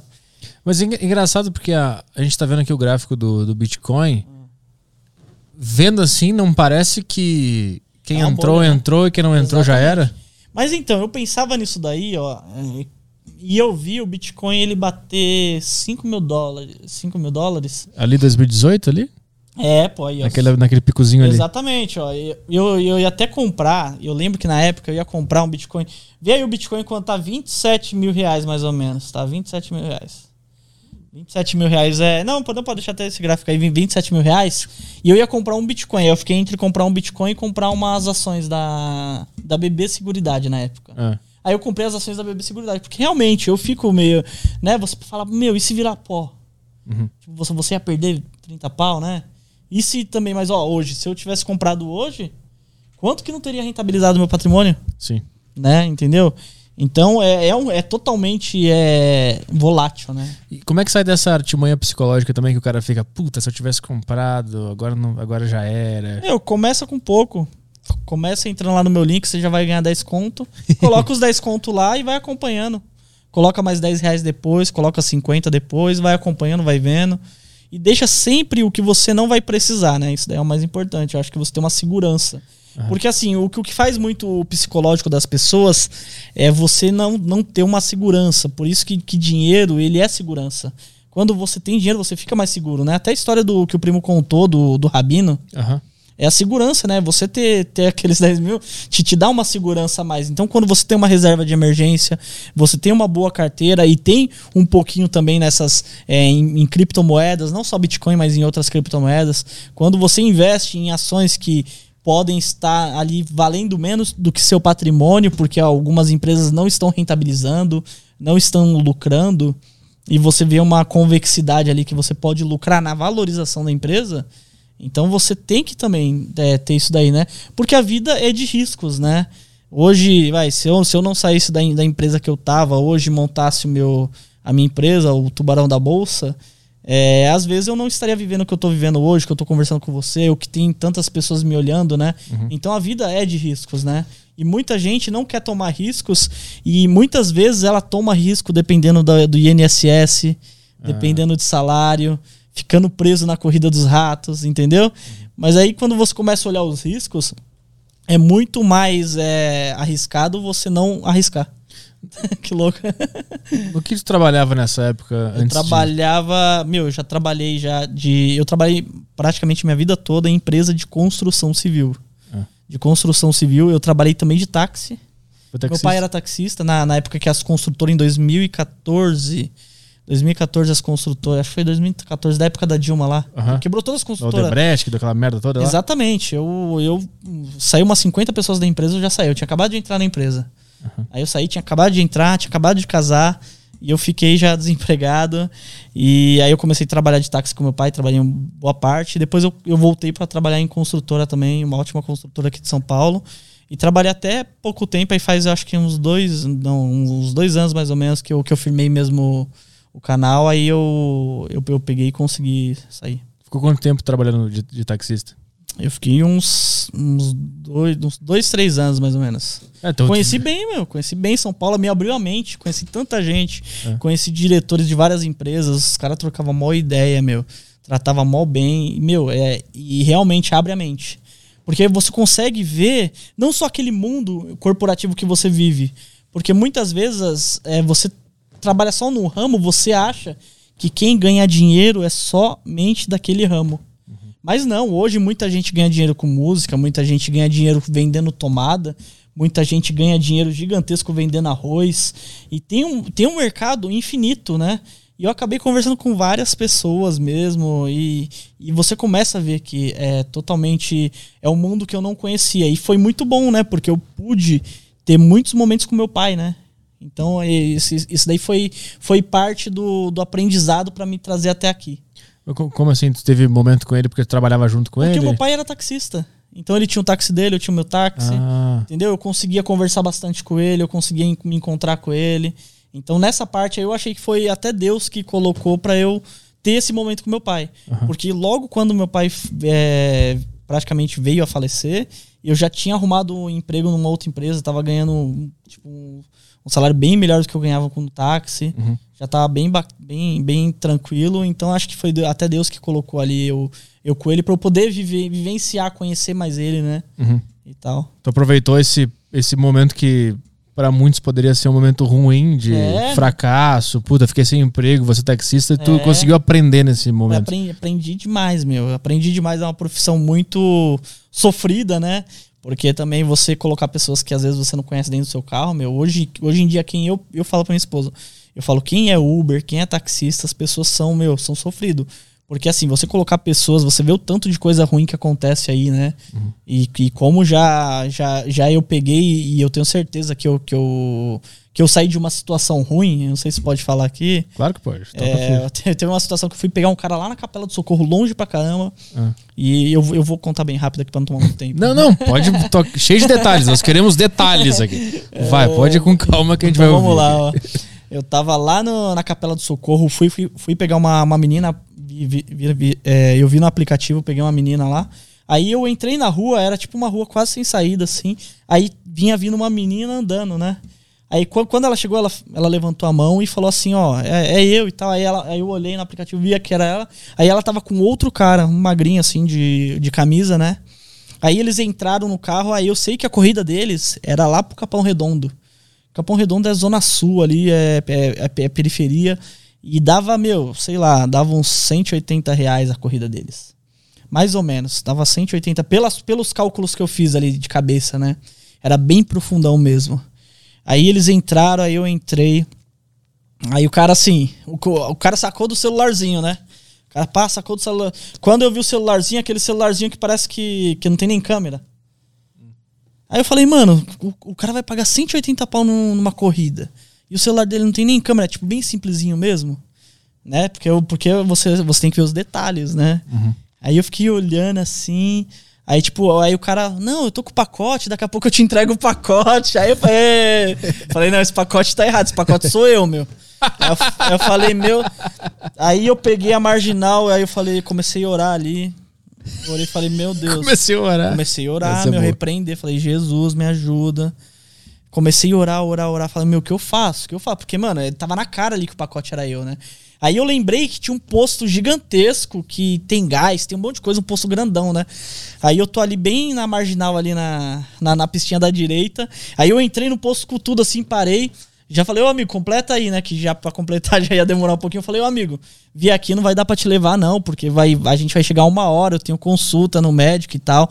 Aí eu falei, você quer que eu chame outro táxi? Que naquele posto tinha vários táxis, né? Levou. Quer, quer trocar de pacote? quer usar um colega meu aí de pacote? Exatamente. Aí sabe o que o cara fez? O cara, o cara assustado, porque o cara não entendeu, né? Uhum. Aí eu já dei a chave pro cara, aí o cara não entendeu, ele e a menina assustado. Aí eles pegaram, saíram de lá, atravessaram a rua e sumiram. Caralho. É, mano, é Deus mesmo ali, meu. Eu falei, Deus me guardou ali, ó. Deus me guardou grandiosamente aí. E, meu, aí então você vê, mano, os caras iam me chegar, ia chegar lá, ia tomar o dinheiro que eu já tinha trabalhado desde manhã, ia tomar meu celular, ia me largar lá longe pra cacete de casa. Os caras iam me zoar, meu. Ia roubar o carro. Ia roubar o carro. Isso acontece bastante? Opa, pra caramba, pra caramba. Eu conheço muita gente, conheço um monte de amigo que já levou tiro, que já. Meu, que já aconteceu tanta coisa. Tem, tem cara que parece que é o Highlander, que aconteceu tanta coisa pro cara e o cara tá vivo ainda. Corpo fechado. É, levou tiro. Teve um que levou tiro, um senhor que levou tiro, mas é, né? passou direto. É, meu. Então, muita coisa ruim acontece, né? E é só pela misericórdia de Deus mesmo. Aí eu agradeço muito, porque, meu, esse dia aí, sabe, eu senti mesmo que eu falei, mano pacote sou eu aqui, vamos trocar de pacote. mas, mas você vê que engraçado que, tipo, ali é. para você ver que realmente eles iam fazer alguma coisa, porque ele tava no caminho. Ah. Se ele tivesse ok, ele ia falar: não, chama o táxi aí, beleza. Já, né? Porque já tinha dado, sei lá, uns 20 conto ali a corrida. Então, eu, eu, nesse momento do, do táxi na minha vida, eu acredito que foi um aprendizado, viu? Foi um aprendizado grande, é um grande aprendizado é, em tudo, né? Em, em tudo na vida. Né? E, e, de conversas boas, lembra de alguma que te, que te que mudou alguma chave, assim, que tu conheceu alguém? Eu, teve um, um rapaz que eu até falo pra minha esposa, ó, é, é o Bruno. Hoje em dia, se eu não me engano, ele é diretor da, da SAP. Sabe a SAP, que é SAP? O que, que é a SAP? É, a SAP é a que faz sistemas, é SAP. É uma empresa multinacional aí. Ah. E eu já levei ele muito, já conversei. Ele contratou minha esposa para trabalhar num, num, setor da empresa dele. Minha esposa saiu do banco é. e ele fez entrevista, gostou da minha esposa, contratou minha esposa. Era um cara que eu sempre trocava ideia. Eu troco ideia até hoje, eu tenho contato dele. Então é, um, é praticamente um amigo que eu trouxe do táxi. Conheceu ele no táxi? Conheci ele no táxi. E ele com uma posição gigantesca na empresa, sempre humilde, sempre gente boa. Mas como é que sempre... Qual foi essa, esse primeiro papo que vocês tiveram para criar foi essa no, amizade? No, no aplicativo. Eu, ele chamou no aplicativo, eu ficava muito, e na verdade eu ficava muito numa outra empresa que ele trabalhava. E eu ficava muito rodeando ali, por quê? Porque dava muitas corridas boas. Antigamente tinha uns aplicativos que dava corrida de 200, 300, cento e poucos reais. Então dava umas corridas boas, a gente sempre ficava perto dessas empresas, que geralmente aqui em São Paulo é na Zona Sul, né? E eu sempre, eu acabei pegando ele umas quatro vezes.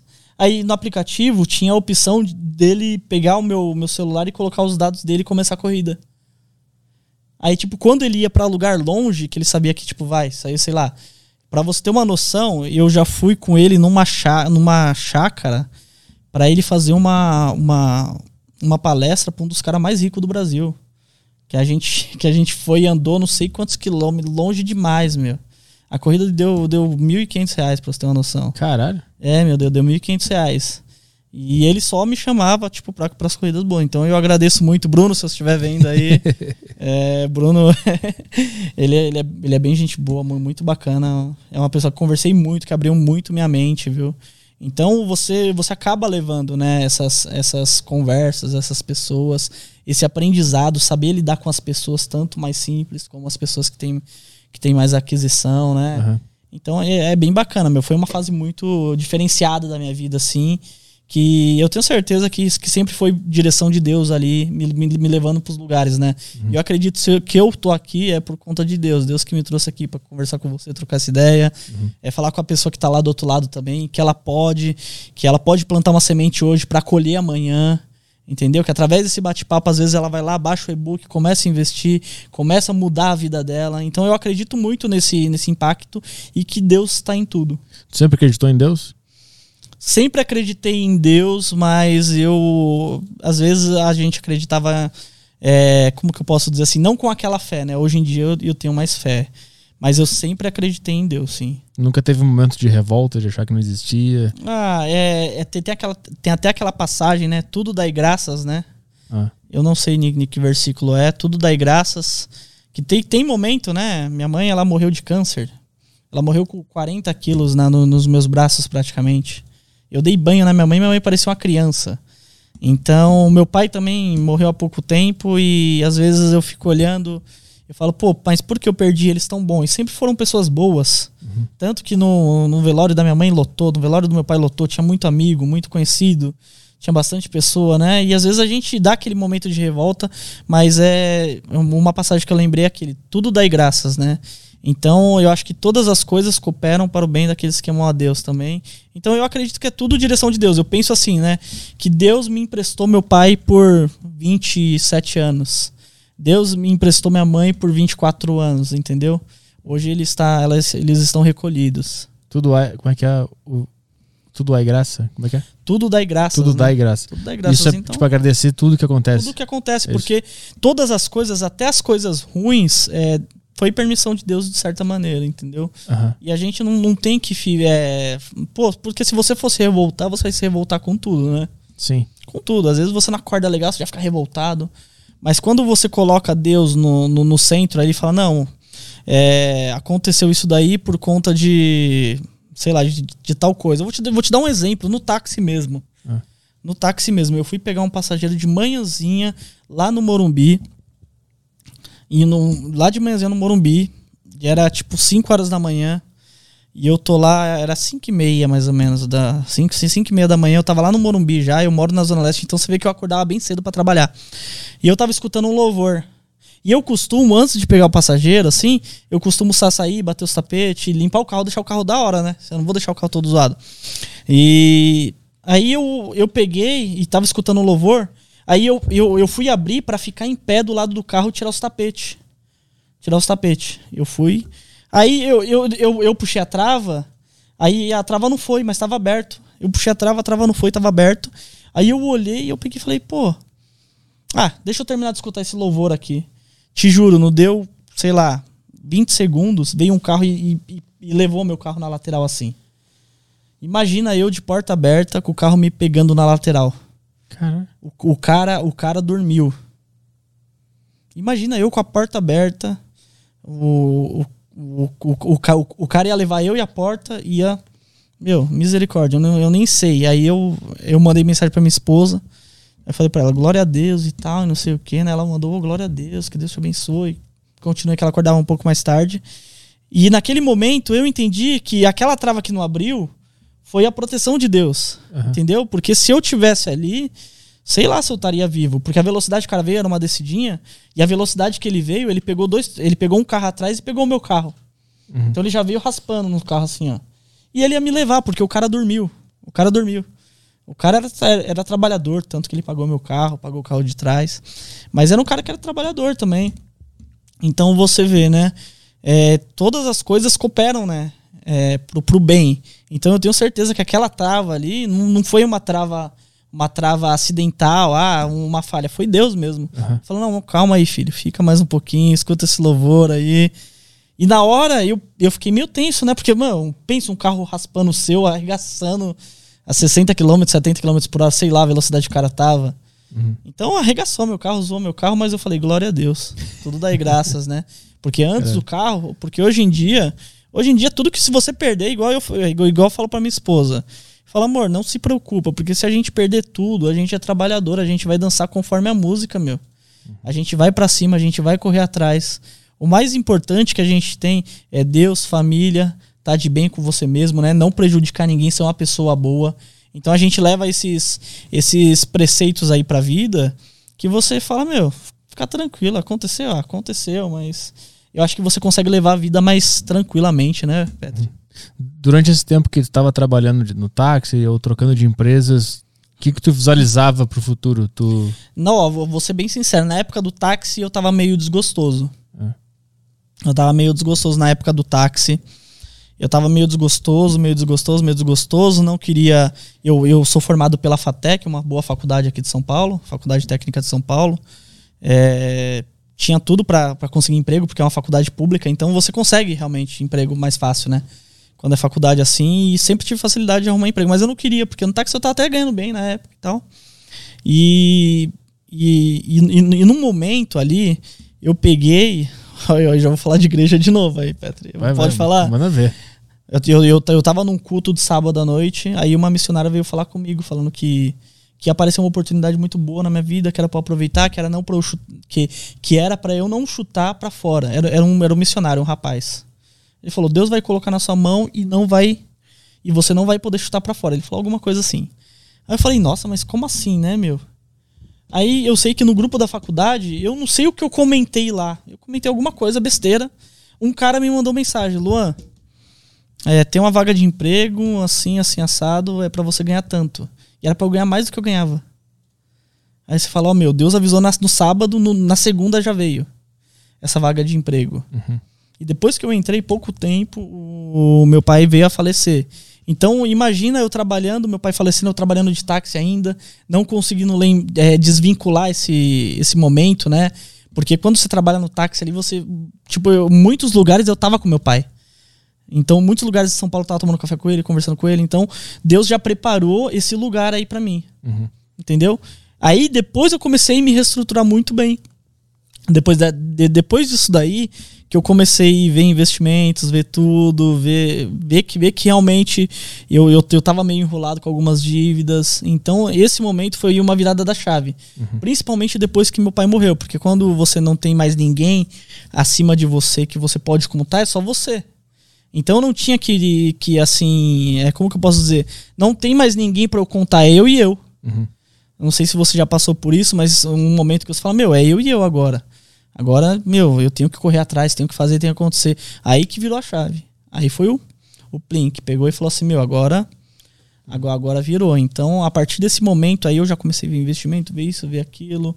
E até antes eu já tava começando a ver investimento também, já tava começando a arrumar casa. Mas eu acho que esse start aí foi. E, e esse- esses sinais que Deus dá na vida de algumas pessoas, é, eu, eu fico imaginando que tem gente que não tá recebendo esses sinais, que não tá recebendo uma iluminação, que não tá recebendo, que tá perdido na vida.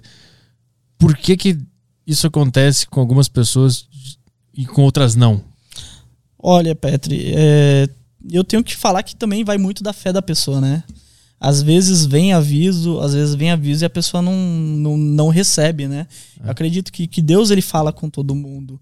É não em especial comigo e não em especial com você, porque é, tem até aquela passagem, né, que Jesus fala que, que se até o, o mau juiz às vezes perdoa o perdoa o acusado, Como um pai não vai perdoar o, o, o seu filho ou socorrer seu filho, que ele fala, ele, ele faz uma parábola entre Deus, né? Que Deus ama todos os filhos iguais.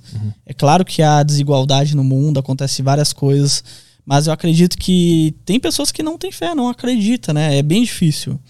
As pessoas não, não acreditar, não, não, não tem o que faça ela acreditar. Aham.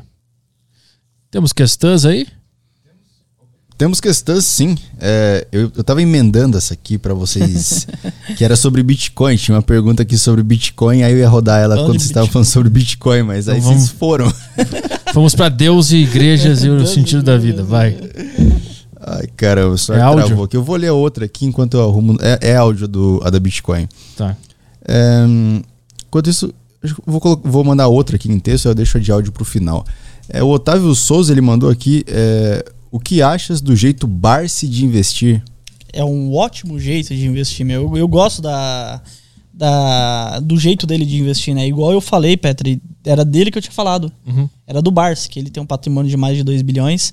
E ele é um cara que ele gosta de investir em boas empresas, pagadoras de dividendo. E ele é um senhor que ele tem uma, uma estratégia simples, fácil e eficaz, viu? Eu gosto bastante. Tá, vou tocar o áudio aqui. Só pra- ele ele foca em empresas que pagam dividendos. é Pagam isso? bons dividendos. É, ele, só, ele só compra empresas que pagam bons dividendos. Boa. Vamos lá, o áudio do Gabiru. Vamos lá. Salve Petri, salve Caio, salve Luan. Opa! É, o que, o que você acha sobre o Bitcoin como reserva de valor? Você acha que é possível ou não? E como você vê o futuro da, das moedas fiduciárias? Vai ser tudo digital ou ainda vai ter lugar para o dinheiro físico? Ah, legal essa pergunta que ele falou aí, né? Reserva de valor é o quê? Eu, vou- dar um exemplo. O ouro, ele é considerado uma reserva de valor. É, passar dos anos, o ouro ele vai continuar valendo, né? Se você for pegar o ouro há uns anos atrás era um valor e ele vem se corrigindo segundo a inflação, ele vai se corrigindo. Daqui uns anos, é, um quilo de ouro vai valer mais do que o quilo de ouro de hoje. Então o ouro ele é uma reserva de valor de certa maneira. O Bitcoin ele pode ser considerado uma reserva de valor, mas eu acredito que você tem que é, ter muito cuidado com a quantidade. É sempre aquilo que eu falo para você. Ele pode multiplicar muito o seu patrimônio, como também ele pode, você pode perder. Então toma bastante cuidado. É, não estou falando que vai se desfazer, não. E eu acredito muito nas moedas digitais. Mas eu acredito que as moedas físicas sempre vão existir, né? Você não vê lá na, na Venezuela que tem uma moeda de 100, é, de 1 milhão de, de bolívares? Não, É, cara. Um, milhão, um milhão de bolívares vale centavos. Vale um papel higiênico. Vale nada. mas eu acredito que sempre vai existir as moedas físicas, digital, mas a gente tá partindo, né, pro.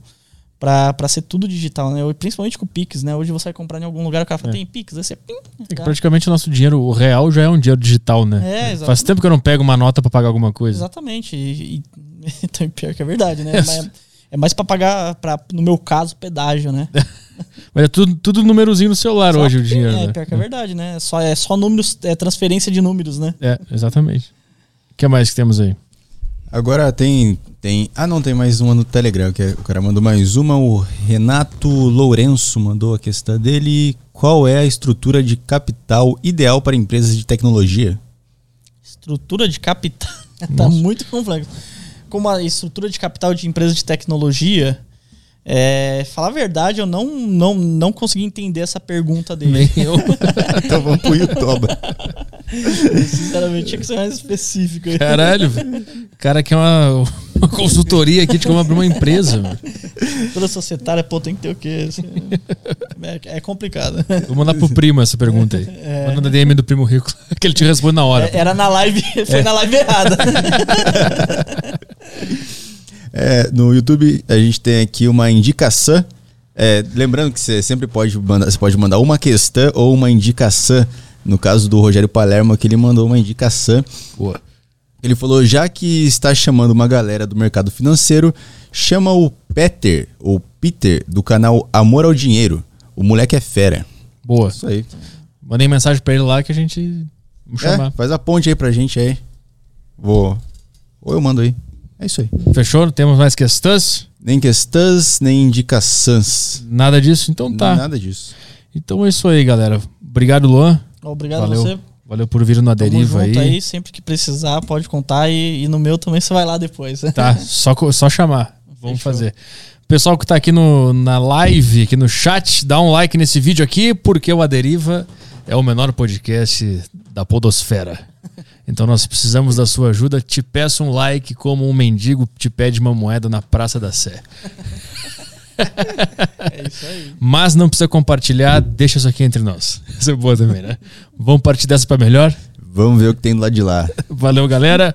Até amanhãs, amanhãs, né? Amanhã, amanhã temos é, Nino Denani. Ah, o que Isso é? aí. Mago, magias, coisas sobrenaturais. É. O cara do. do.